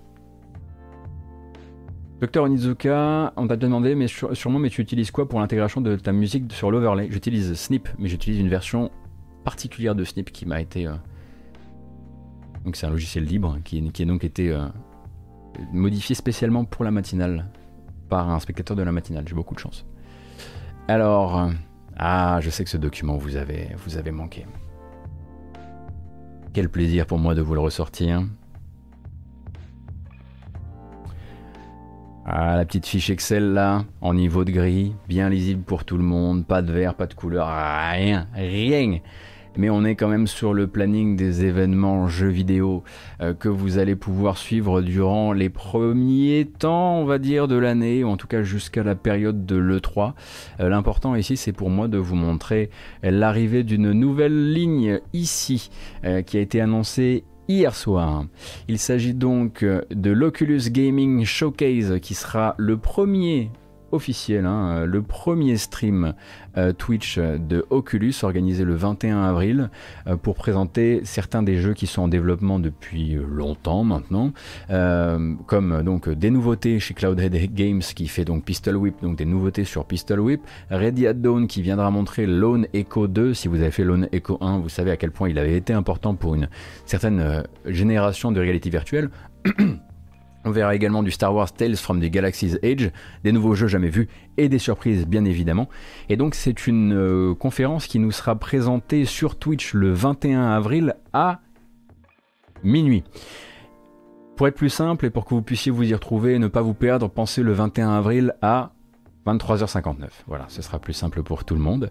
Euh, et ma foi, ce sera l'occasion pour, euh, ce sera aussi probablement l'occasion euh, pour Oculus bah, de se la raconter un petit peu et de refaire un petit peu de communication plutôt positive autour ben, de ce qu'on ne voyait pas forcément venir, quoique avec une belle coupe de prix comme ça, ça marche à tous les coups. Et eh bien l'Oculus Quest 2, son deuxième casque autonome, en tout cas la deuxième génération de l'Oculus Quest, a fait en fait depuis octobre 2020 quand il est sorti, ça fait donc euh, à peine 5 ou 6 mois, euh, a fait plus de ventes que tous les casques Oculus mis bout à bout, euh, ce qui est donc un petit peu un petit peu à attendre quand vous passez effectivement votre casque d'entrée de gamme, donc avec une avec une quand je dis entrée de gamme, je veux dire en termes de stockage interne, puisque c'est un casque autonome, donc stockage interne de 64 Go, ça fait un prix un euh, d'entrée à 300 euros, ce qui a permis au, casque d'énormément s'écouler euh, sur le marché. Pour rappel un petit peu comment ça se passe euh, l'Oculus Quest, c'est donc un casque qui, est capable d'exécuter ses propres jeux sans être branché à un PC, donc il est sans fil, il, voilà, il ne fait que travailler avec lui-même, c'est un casque et un PC en même temps, et si vous le désirez, avec un matériel dédié, vous pouvez eh bien, le lier à un PC et du coup bénéficier de la puissance d'un PC pour jouer sur des jeux qui demandent plus de patates. Euh, et manifestement donc cette approche hybride et cette baisse de prix ont réussi à largement occulter le fait que pour l'utiliser vous êtes obligé d'avoir un compte Facebook et que le jour où vous bah, quittez Facebook, vous perdez votre accès à votre casque ainsi que votre accès à vos jeux. Euh, manifestement, au bon prix, ça passe et ça fait les bonnes ventes. Euh, et donc Oculus Gaming Showcase sera donc, euh, une, sera donc une, une conférence qui sera streamée en plein milieu de la nuit pour nous. Je sais pas combien de temps elle durera en revanche. Euh, ça, j'ai toujours. c'est un petit peu le truc qui, qui, qui, manque à chaque fois. Enfin, dans beaucoup d'annonces de, beaucoup d'annonces de ce genre, on oublie de nous dire combien de temps ça durera.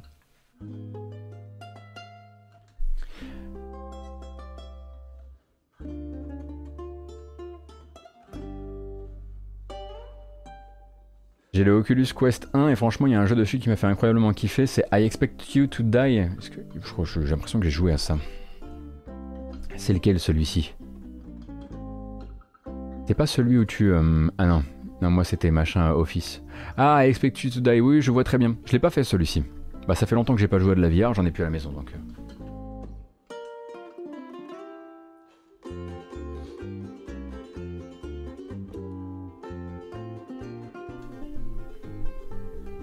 À quand des nouvelles pour le prochain UEDA? Bah du coup le prochain UEDA, il faudra attendre très probablement la prochaine communication ou l'une des prochaines communications d'Epic justement, on en parlait tout à l'heure.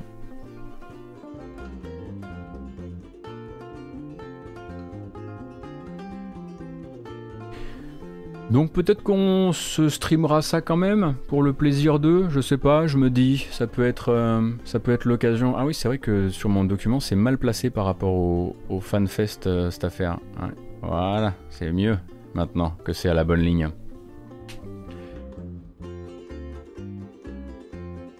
On sait quand Microsoft va communiquer sur ces jeux genre Obsidian, etc. Ben, là, on est en avril. On peut doucement s'attendre à ce que les grosses communications se fassent dans ce fameux mois de juin de l'enfer. Mais peut-être pas forcément aux dates de l'E3. Peut-être que Microsoft peut aussi se dire Microsoft fait partie de l'E3, de l'E3 officiel, euh, mais peut aussi tout à fait euh, décider de faire une communication en amont et de, voilà, de, casser sa communication en deux et de faire son propre événement. Euh, je les vois bien d'ailleurs faire, quelque chose plutôt au début du mois de juin. Mais après, c'est, je dis ça et je les vois, je les vois bien, c'est doigt mouillé. Hein.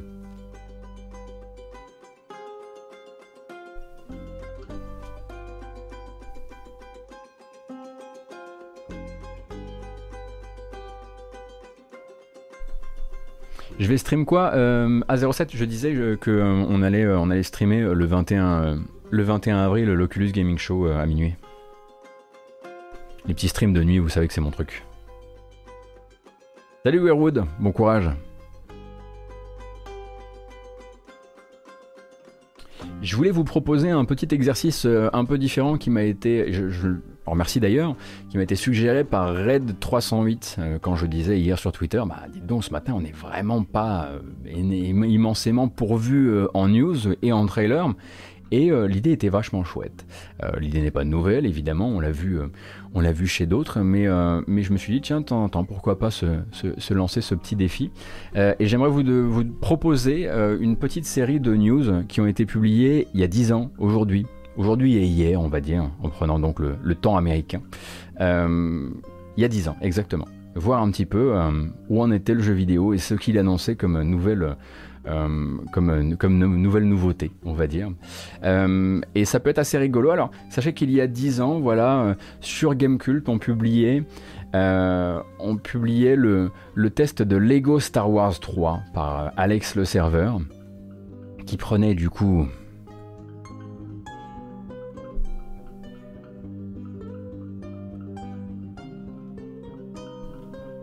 qui prenait un 6, qui prenait un 6, plus rythmé, toujours sympa en coopération, l'humour habituel, mais dans les moins, un gameplay sans surprise et pas de coop en ligne. Donc ALS, un historique de game culte s'il en est pour le coup. On avait également, et, ça ça fait mal, l'annonce euh, euh, bah, par Bethesda, du coup, de la sortie avancée d'une semaine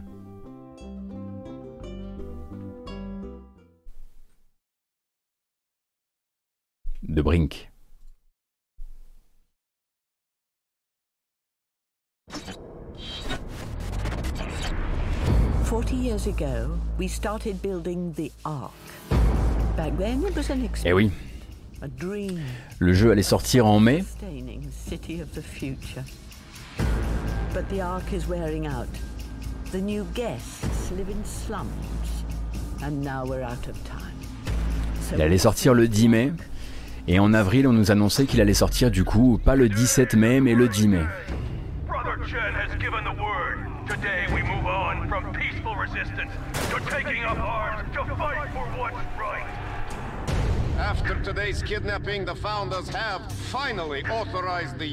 Souvenez-vous.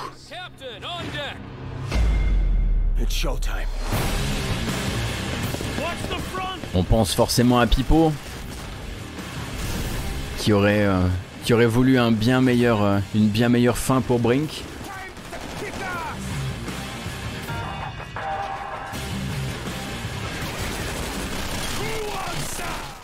On vous rappelle qu'on est dans une section rétro news.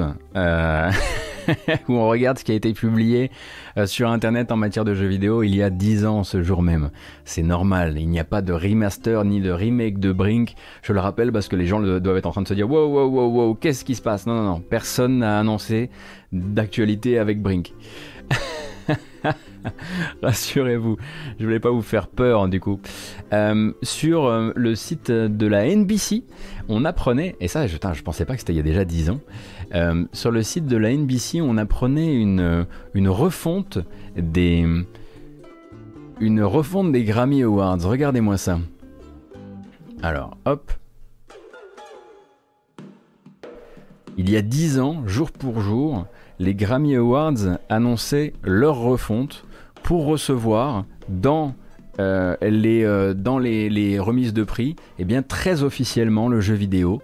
Donc on, modifiait les catégories tout particulièrement pour recevoir le jeu vidéo, pour le, considérer comme un média parmi tant d'autres, euh, pour lui permettre de concourir dans plusieurs catégories. donc la musique de jeux vidéo, hein, les Grammy Awards c'est ça. et c'était à ce moment-là en gros que les Grammy se sont rendus compte qu'il était en train de se passer quelque chose puisque un an plus tôt, hors catégorie jeux vidéo, c'était le Baba Yetu de, de Christopher Tin hein, pour Civilisation qui avait donc ouvert un peu la voie à cette, euh, euh, à cette prise de conscience de l'importance de la musique de jeux vidéo. Donc Baba Yetu, hein, on rappelle, hein, qui est devenu un succès euh, immense. Et de là, les Grammy se sont dit Oh, oh, Ok, et c'est très rigolo parce que l'article, qui date, on, va, on va le revoir du 12 avril 2011, euh, euh, oui 2011, merde, 12 avril 2011, eh bien va nous dire, regardez, après tout, on a Hans Zimmer qui travaille donc c'est toujours cette comparaison avec le cinéma qui est extrêmement importante à l'époque. Il y a Hans Zimmer qui travaille sur Crisis 2, sur Call of Duty Modern Warfare 2. On a Bear McCreary qui vient de Battlestar Galactica à la télé et The Walking Dead. Là, il bosse sur SOCOM 4. Et ça mérite du coup, puisque eux sont là, qu'on s'intéresse à la musique de jeux vidéo. C'est très rigolo parce que c'est très désuet maintenant. C'était il y a seulement 10 ans et c'est comme si c'était il y en a 30 pour moi qui, me suis vraiment beaucoup intéressé à ça. Euh, et donc c'était voilà, c'était le moment où les Grammy ont dit euh, bah, ok en fait euh, il va se passer des choses ici et on va passer pour des cons si on leur fait pas une place.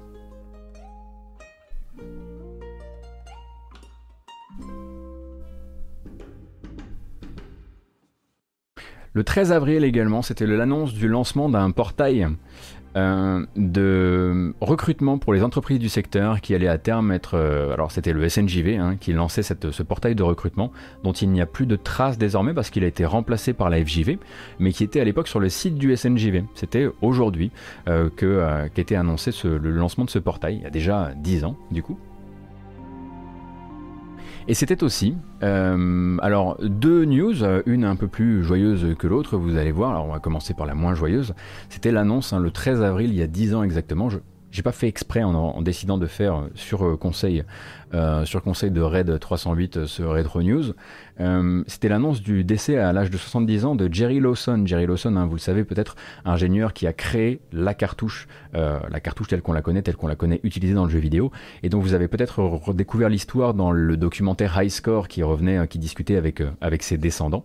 et c'était il y a 10 ans pile hein, qu'on apprenait qu'on apprenait son décès à l'âge de 70 ans, mais c'était aussi il y a 10 ans pile qu'on regardait un trailer qui, pour le coup, très très très mal vieilli, mais qui nous rappelle qu'il peut s'en passer énormément des choses en 10 ans. On est chez THQ, on est sur Kinect, et c'est la bande-annonce de sortie de Fantastic Pets.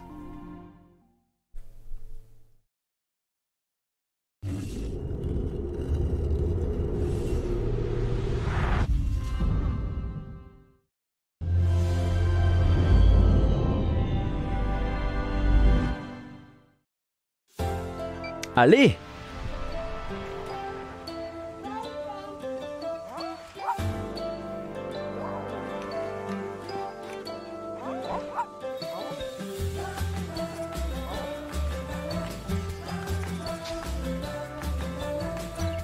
Alors c'est une vraie bande annonce, hein. c'est-à-dire que c'est pas du tout un truc qui a été euh, bootlegué ou quoi que ce soit, c'était la bande annonce de lancement du jeu.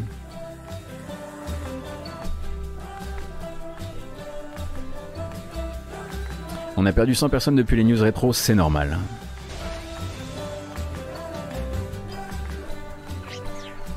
C'en est passé des choses hein, dans le jeu vidéo.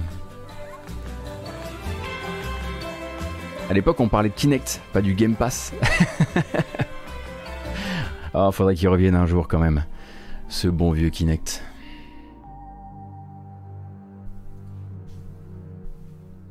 C'était donc une petite, toute petite euh, c'est vrai que ça fait fake et pourtant c'était l'authentique euh, trailer du jeu, aussi bizarre que ça puisse paraître. Euh, on va passer sur quelques bandes annonces si vous, voulez, si vous le voulez bien. Tu m'as donné envie de jouer à Brink, c'est pas cool. Alors là, après, moi, je sais pas quoi vous dire. Hein. essayez. On peut encore jouer à Brink quelque part.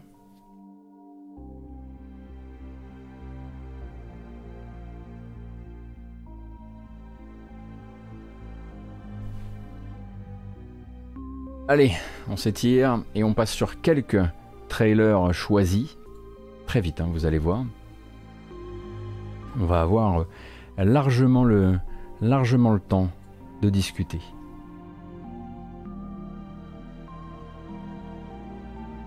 En commençant par...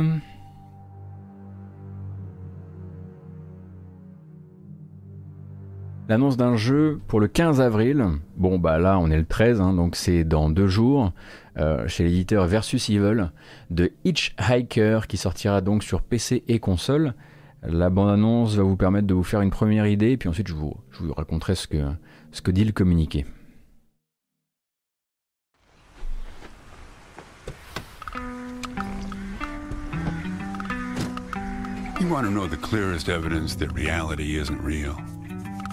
Raisins and grapes, man. They're the same thing, but they taste disgusting when eaten together. Obvious bug in the program there, right? It's like you've wandered into my dream, and I've wandered into yours. You must help her. Who? The woman in the photo? I know her. I just saw her. It's a trap, Copernicus. Don't believe anything that comes out of his mouth. Oui, c'est lui qui peint ses persos en VR euh, flop, je crois. All you have to do is find your way back to me. Good luck with your search. Hitchhiker sera donc euh, un thriller dans lequel vous allez eh bien, essayer de récupérer vos souvenirs, puisque vous jouerez un autostoppeur dont la particularité est de une de ne pas savoir d'où il vient ni qui il est, mais aussi pas où il va. Et donc dans cette espèce de désert un peu surréaliste qu'on a pu voir dans la bande-annonce, on va euh, être pris en stop euh, par une série de personnages euh, qui vont bah, nous raconter leur histoire. On va essayer de leur raconter la nôtre, même si ça va pas être évident. Et puis régulièrement, le personnage va avoir des espèces de flashs qui vont lui permettre en fait de repérer des indices. Alors je vous cite exactement ce qui se passe. Chaque conducteur a une histoire et on nous dit des indices surgissent, des alliances se nouent et rien n'est n'est ce qu'il semblait être. Effectivement, il y a un côté un peu memento, mais en même temps, des alliances se nouent, des alliances entre nous et des conducteurs, mais pour quel intérêt? Ça, on n'a pas trop de facilité à le comprendre pour le moment, mais le jeu sort dans deux jours hein, sur, euh, sur PC euh, et euh, sur PC et console.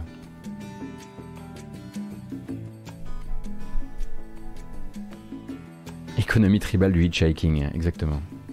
Alors, ça, ça a effectivement, quoi qu'il arrive, pas l'air d'avoir la même, euh, le même niveau de finition, on va dire, euh, qu'un Road 96 qui n'est de toute façon pas. euh, Pardon, Road 96, euh, qui n'est absolument pas le même concept de jeu. hein. Là, on rapproche juste les jeux parce qu'ils sont des road trips. Des road trips, bien sûr, des road trips. Road.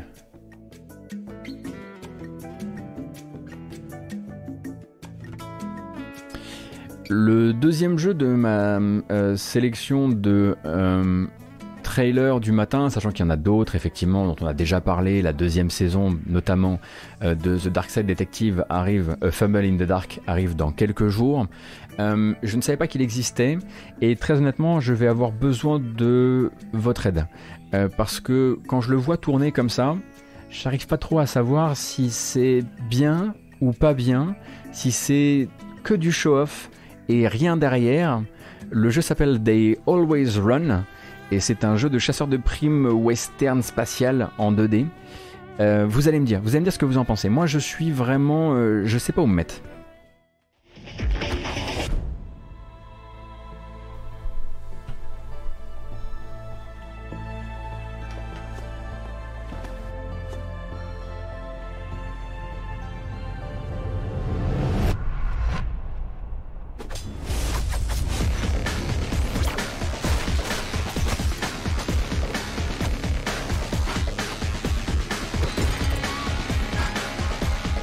Ça m'a l'air trop animé. Pour être honnête. J'arrive pas à savoir.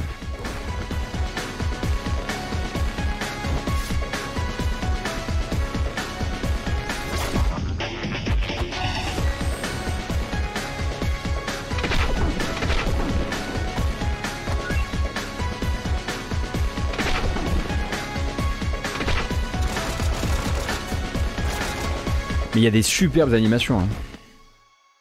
They Always Run donc qui est prévu donc pour 2021 d'abord sur PC uniquement après on imagine qu'avec un concept comme ça ça peut se ça peut se proposer sur d'autres plateformes assez facilement la spécificité du personnage peut-être que vous l'avez pas vu durant ces nombreuses animations euh, c'est que donc c'est un chasseur de primes euh, du futur euh, qui possède un troisième bras qui lui sort du dos une sorte de bras mutant qui va lui permettre donc de manipuler plus d'objets et d'attaques en même temps Visuellement, avec les contre-jours et tout, il y a des idées artistiques euh, vraiment top. hein.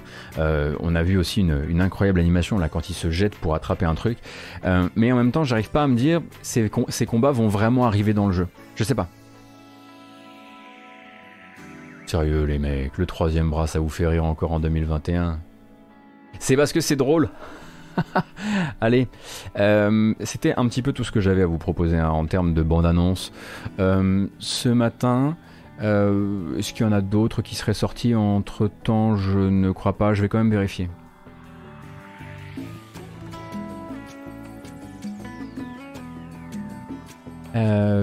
vérifions, vérifions, vérifions. Donc ça c'est bon, ça ça roule, ça ça bouge pas. Euh, ouais Fredling, on l'a déjà passé celle-ci, hein, Delete, on l'a passé il y a quelques jours.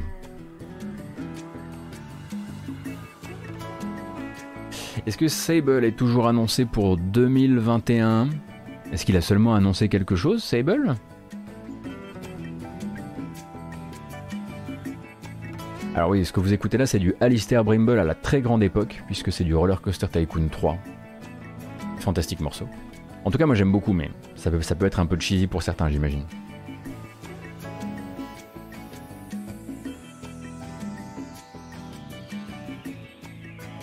Naden, j'ai acheté. Alors, j'aimerais qu'on encadre. On va encadrer ce message. J'ai. j'ai acheté Destroy All Humans Remastered à cause de ta matinale et c'est vraiment hyper frais. Quoi? Hein? J'ai fait vendre des jeux à THQ Nordic Moi? Incroyable. Alors là, là je suis... Euh, Alors là tout est possible. Alors on pensait déjà que l'embauche à 1007 c'était pas faisable. Mais en revanche ça... Eh ben écoute, j'espère que... Moi l'important c'est que tu vives ta meilleure vie. Hein. Euh, je suis euh, très heureux de savoir que tu passes un très bon moment sur sur Destroy All Humans Remastered Bon. Bon, en revanche, le jour où je vous fais acheter des jeux Calypso, on coupe le programme. On coupe le programme. Enfin, sauf s'ils deviennent bons. Euh, mais sinon, on coupe. Victosaurus, merci beaucoup pour ton prime.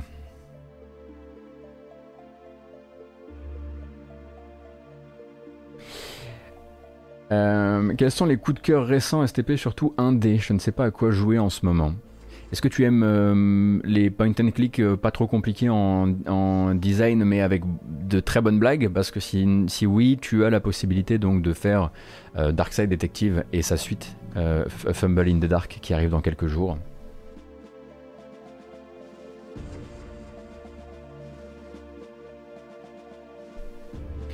Euh, ouais, Sky Matter. Euh, c'était Krauswern. On en a parlé en tout début de, tout début de programme, ouais. De programme. Rocky Lux, alors De programme N'importe quoi.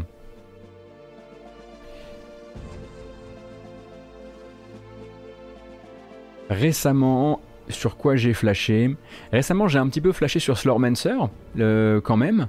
Euh, même si bon, on sent que pour l'instant il y a encore un peu de, répétitivité, mais si vous, si vous avez envie d'un hack and slash avec une partie action euh, et contrôle direct un peu plus prononcé, euh, du studio français Slormite qui est arrivé en accès anticipé, c'est pas mal.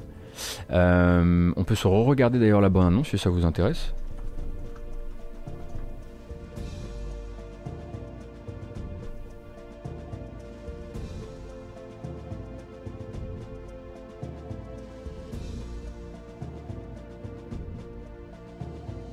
Voilà, Slormancer, c'est ça. C'est très très drôle en plus. Vraiment, je pourrais vous le, conseiller juste parce que c'est très, très drôle et très bien écrit en français. Mais c'est aussi un hack and slash euh, assez cool.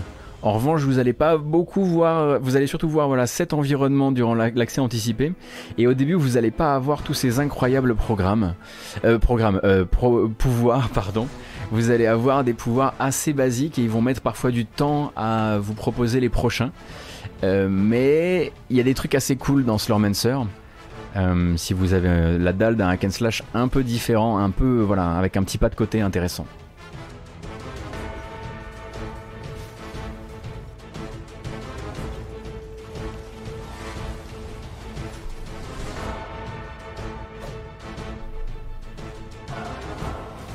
Alors.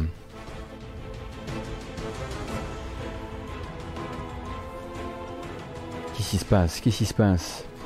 Bonjour Usul, bienvenue.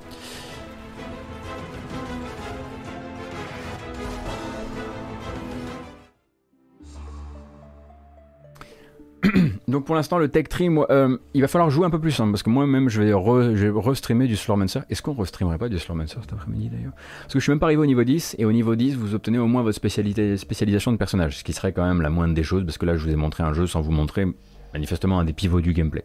Donc on pourrait euh, en restreamer à l'occasion. Euh, je vais d'abord m'occuper de faire la publication de, euh, enfin de d'aider mes, mes, mes, mes, ex mes ex collègues de Gamecult sur la publication de ma preview de Diablo 2 Resurrected, et puis ensuite on verra comment je peux caler un petit stream. un petit stream jeu indé cet après-midi. On pourra du coup discuter, n'hésitez pas à repasser hein, si vous avez envie de, de découvrir un peu, enfin de poser des questions par rapport au, jeu, au jeu indé un peu du moment, mais maintenant on a 15 minutes, et c'est assez rare pour être signalé, pour vous laisser la parole en termes de suggestions de jeux ou de proto, voire de jeux gratuits, c'est encore mieux, car on aime la gratuité, euh, euh, que vous voudriez suggérer au, public de la matinale pour occuper sa pause midi, euh, peut-être sa pause qui pourrait tirer jusqu'à 15-16 heures, essayer de faire voilà, chuter un peu le PIB. donc voilà. Euh, j'ai laissé de côté l'info sur les annonces de mon nouvel éditeur favori, Nacon. Madingue. Oui, alors oui, pour l'info, pour info, Nacon va faire des annonces et annonce qu'il va faire des annonces. Là, ce matin, j'avais pas envie, voilà. Puis j'avais pas envie de gratter toutes les news euh, juste pour pouvoir gratter toutes les news. Du coup, je me suis dit, on attendra que les annonces soient faites. Alors, voyons un peu. Ratropolis, il revient régulièrement celui-ci.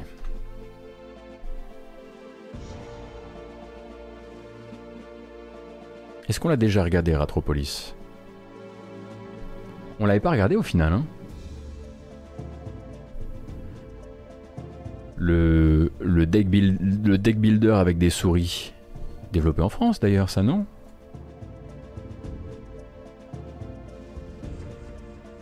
Alors, Ratropolis, ça ressemble à ça. Et la bande-annonce, elle dit ça.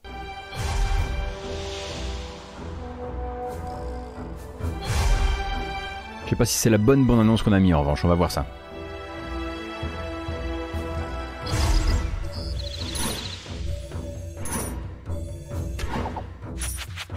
Donc deck builder avec fabrication de votre propre campement, de votre propre village de petites souris, et on l'imagine, voilà, du tower défense autour avec les cartes que vous allez utiliser.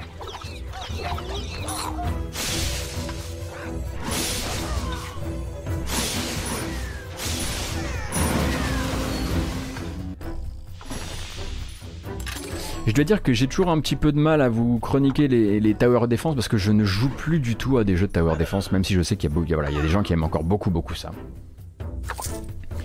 Donc le jeu est sorti le 22 décembre 2020 sur Steam. Et il a beaucoup d'évaluations très positives parce que tout le monde n'est pas comme moi, tout le monde n'a pas développé une allergie au tower défense avec les années.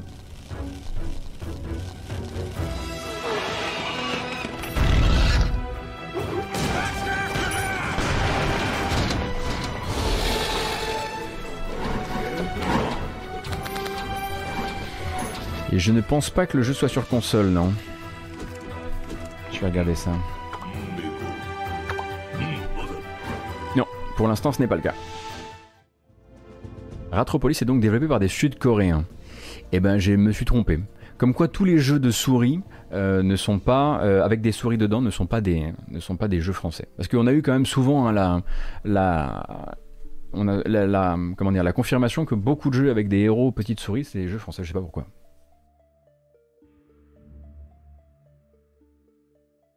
Ah bah Slashy, je passerai ça demain. Merci beaucoup pour l'info. Euh, voyons, de quoi n'avons-nous pas encore parlé dans vos suggestions Dio du puzzle platformer possible en coop avec des Minotaurs en name your price sur itch.io. Alors là, toutes les cases ont été cochées pour ce, pour ce vieux monsieur. Euh, Dio, itch.io, allons voir ça. Oh là là, ça secoue à l'arrière là. Il faut changer de décor.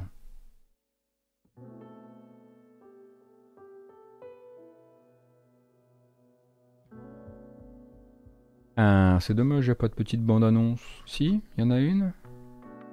Ah si, il y en a une. Allons-y. Dio. The Slormancer, on vient de, on vient de regarder Baldur's Gate. Toujours un excellent pseudo, hein. Bon, voilà, ça, ça change pas.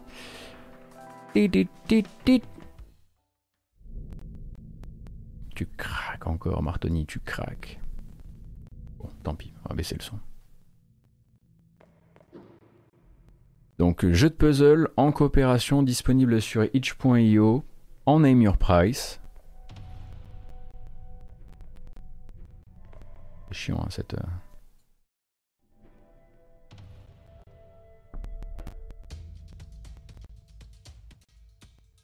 D'accord. Donc une espèce, euh, on l'imagine, de, de Thomas Was Alone, sauf que euh, voilà, ils n'ont pas toujours la même taille, pas toujours les mêmes pouvoirs.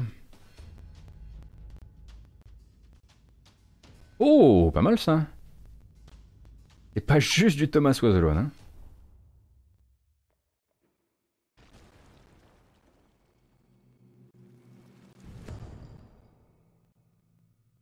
Thomas Was Not Alone Anymore. Donc Dio, D-Y-O, euh, disponible sur euh, itch.io, et ce depuis le 14 février, mais de quelle année? 2019, ça va.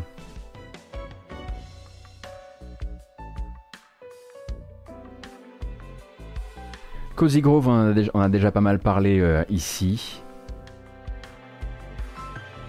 Alors, Excalibur, j'ai une bonne question. Enfin, j'ai une c'est toi qui jugeras si elle est bonne en fait, j'ai une bonne question. Euh, Mister Prepper, étant un jeu de chez Playway, j'ai eu peur que ce soit un peu éclaté du, voilà, du fiac. Euh, rapport au fait que bon, Playway c'est quand même beaucoup de l'industrialisation de machin bidule simulator. Euh, est-ce que Mister Prepper c'est bien? Est-ce qu'il y a des gens sur le chat qui ont essayé Mister Prepper et qui, qui peuvent me dire oui tu peux montrer ça dans la matinale et c'est pas une arnaque? Parce que Playway, ça n'a pas toujours été voilà, le, le, jeu vidéo le plus, euh, le plus respectueux. quoi.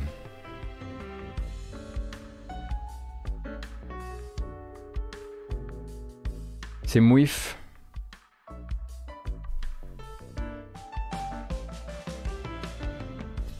Alors qu'à côté de ça, on me propose Supercharge de Robo du shmup. Alors c'est pour, euh, pour Von mais on imagine que Von a déjà fait ce jeu-là. Qu'est-ce que c'est?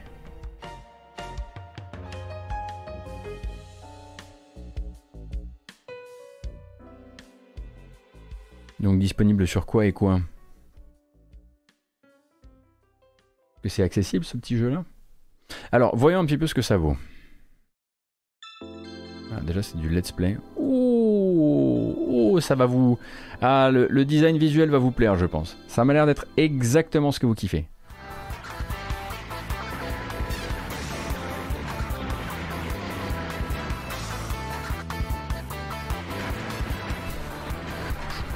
taquine léger. Hein.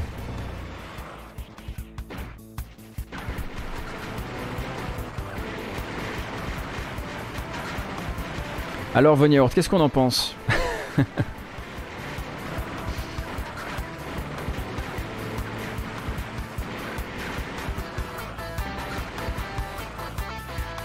5 euros sur Steam donc. On va pas plus en regarder parce qu'honnêtement je suis un peu mal à l'aise.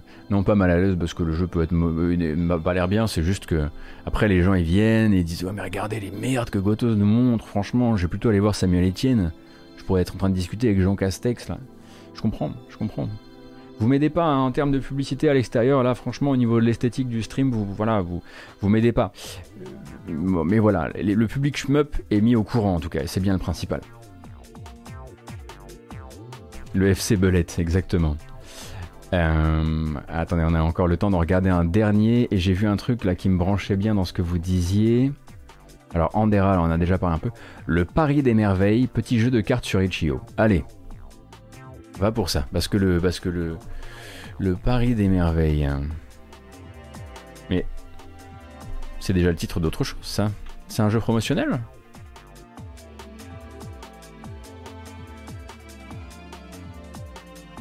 Jeu de cartes enchanté.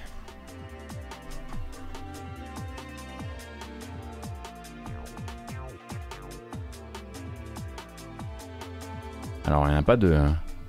Nous n'avons pas de vidéo. Le Paris des Merveilles, jeu de cartes enchanté, est un jeu de cartes numérique librement inspiré de la série de romans éponymes, incarnés les célèbres personnages de la saga fantastique imaginée par Pierre Pével. Combattez des adversaires féroces en utilisant avec précaution armes, magie et objets enchantés. Cette version du jeu propose une aventure avec un deck de cartes inspiré du premier tome de la saga, Les Enchantements d'Ambremer. Et oui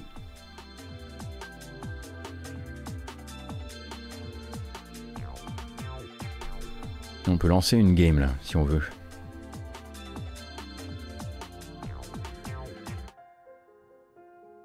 On va la lancer juste pour voir comment ça tourne.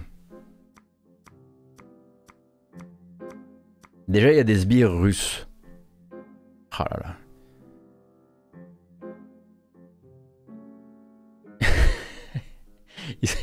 Ils sont venus attaquer la continuité pédagogique. Euh, alors, mais je comprends pas comment ça fonctionne. J'ai pris un flingue. Je, et je...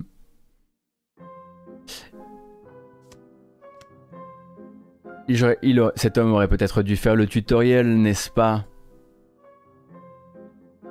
Fallait faire le tuto, évidemment. Non, mais de toute façon, on n'avait pas le temps de faire une partie parce qu'il est 11h27. Mais si vous avez envie d'approfondir, en tout cas, les, illustrations sont très jolies, je trouve. Euh, et si vous avez envie d'approfondir, c'est disponible sur itch.io. Elles sont même très très très jolies. Est-ce qu'elles sont tirées des bouquins ou de... Franchement, ça en jette. Hein? Désolé, hein, là je, je surzoome évidemment. Voilà, moi, je voulais pas faire le tuto, je voulais juste vous montrer les cartes. Et bien donc disponible sur itch.io, jouable gratuitement dans votre navigateur internet et vous me direz du coup si demain vous avez réussi à ne pas travailler jusqu'à 15h en jouant simplement à ce jeu-là.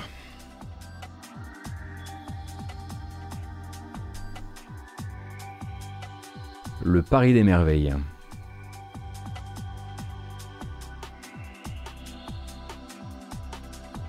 Et on est pas mal, j'ai l'impression. Qu'est-ce qu'on va faire là Ah, c'est bien ça. Bon, d'humain, demain ce sera une nouvelle matinale jeu vidéo évidemment, mais avant ça, il faut d'abord que je vous remercie d'avoir été assis nombreuses et nombreux ce matin encore une fois. On a battu un record, on a battu le record des 1700 personnes, ce qui veut dire que mécaniquement, au lieu de, descendre à 1100, 1200 en fin de live, eh on est encore 1500, ce qui me rend euh, il me rend tout chose. Merci beaucoup d'avoir été là. Euh, merci pour votre soutien hein, qui est toujours aussi, euh, aussi fifou. Et, euh, et nous allons embaucher une petite dernière fois pour la route. Mais cette fois, je ferai pas l'idiot avec mes filtres magiques.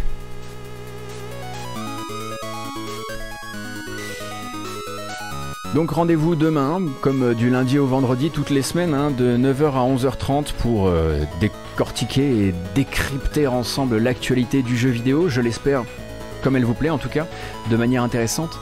Euh, cette vidéo va s'en aller vers euh, les plateformes, les fameuses plateformes de VOD. Alors sur YouTube avec une version chapitrée, comme d'habitude. Oui, bah oui, c'est chapitré. Vous avez peut-être pas vu quand vous nous avez regardé sur YouTube, mais c'est chapitré en fait. Comme ça, vous n'êtes pas obligé de tout regarder si vous n'avez pas envie. Et puis aussi sur les plateformes euh, de podcast, que ce soit Apple Podcast, Google Podcast et même Spotify, c'est partout. je vous donne rendez-vous demain, quoi qu'il arrive. On va probablement streamer du jeu vidéo indé cet après-midi si on trouve le temps si c'est le cas, ce sera, voilà, ce vers 16h si c'est le cas. Euh, moi, je vous remercie encore toujours euh, pour votre accueil sur Twitch qui est absolument, absolument dingo. Il va y avoir un petit raid, n'hésitez pas à rester dans le coin si ça vous dit, euh, de manière à ce qu'on puisse régaler quelqu'un ce matin. et puis, ben, merci encore. J'espère que vous avez passé une bonne matinée avec moi parce que moi, j'ai passé une bonne matinée avec vous. Prenez soin de vous. À demain.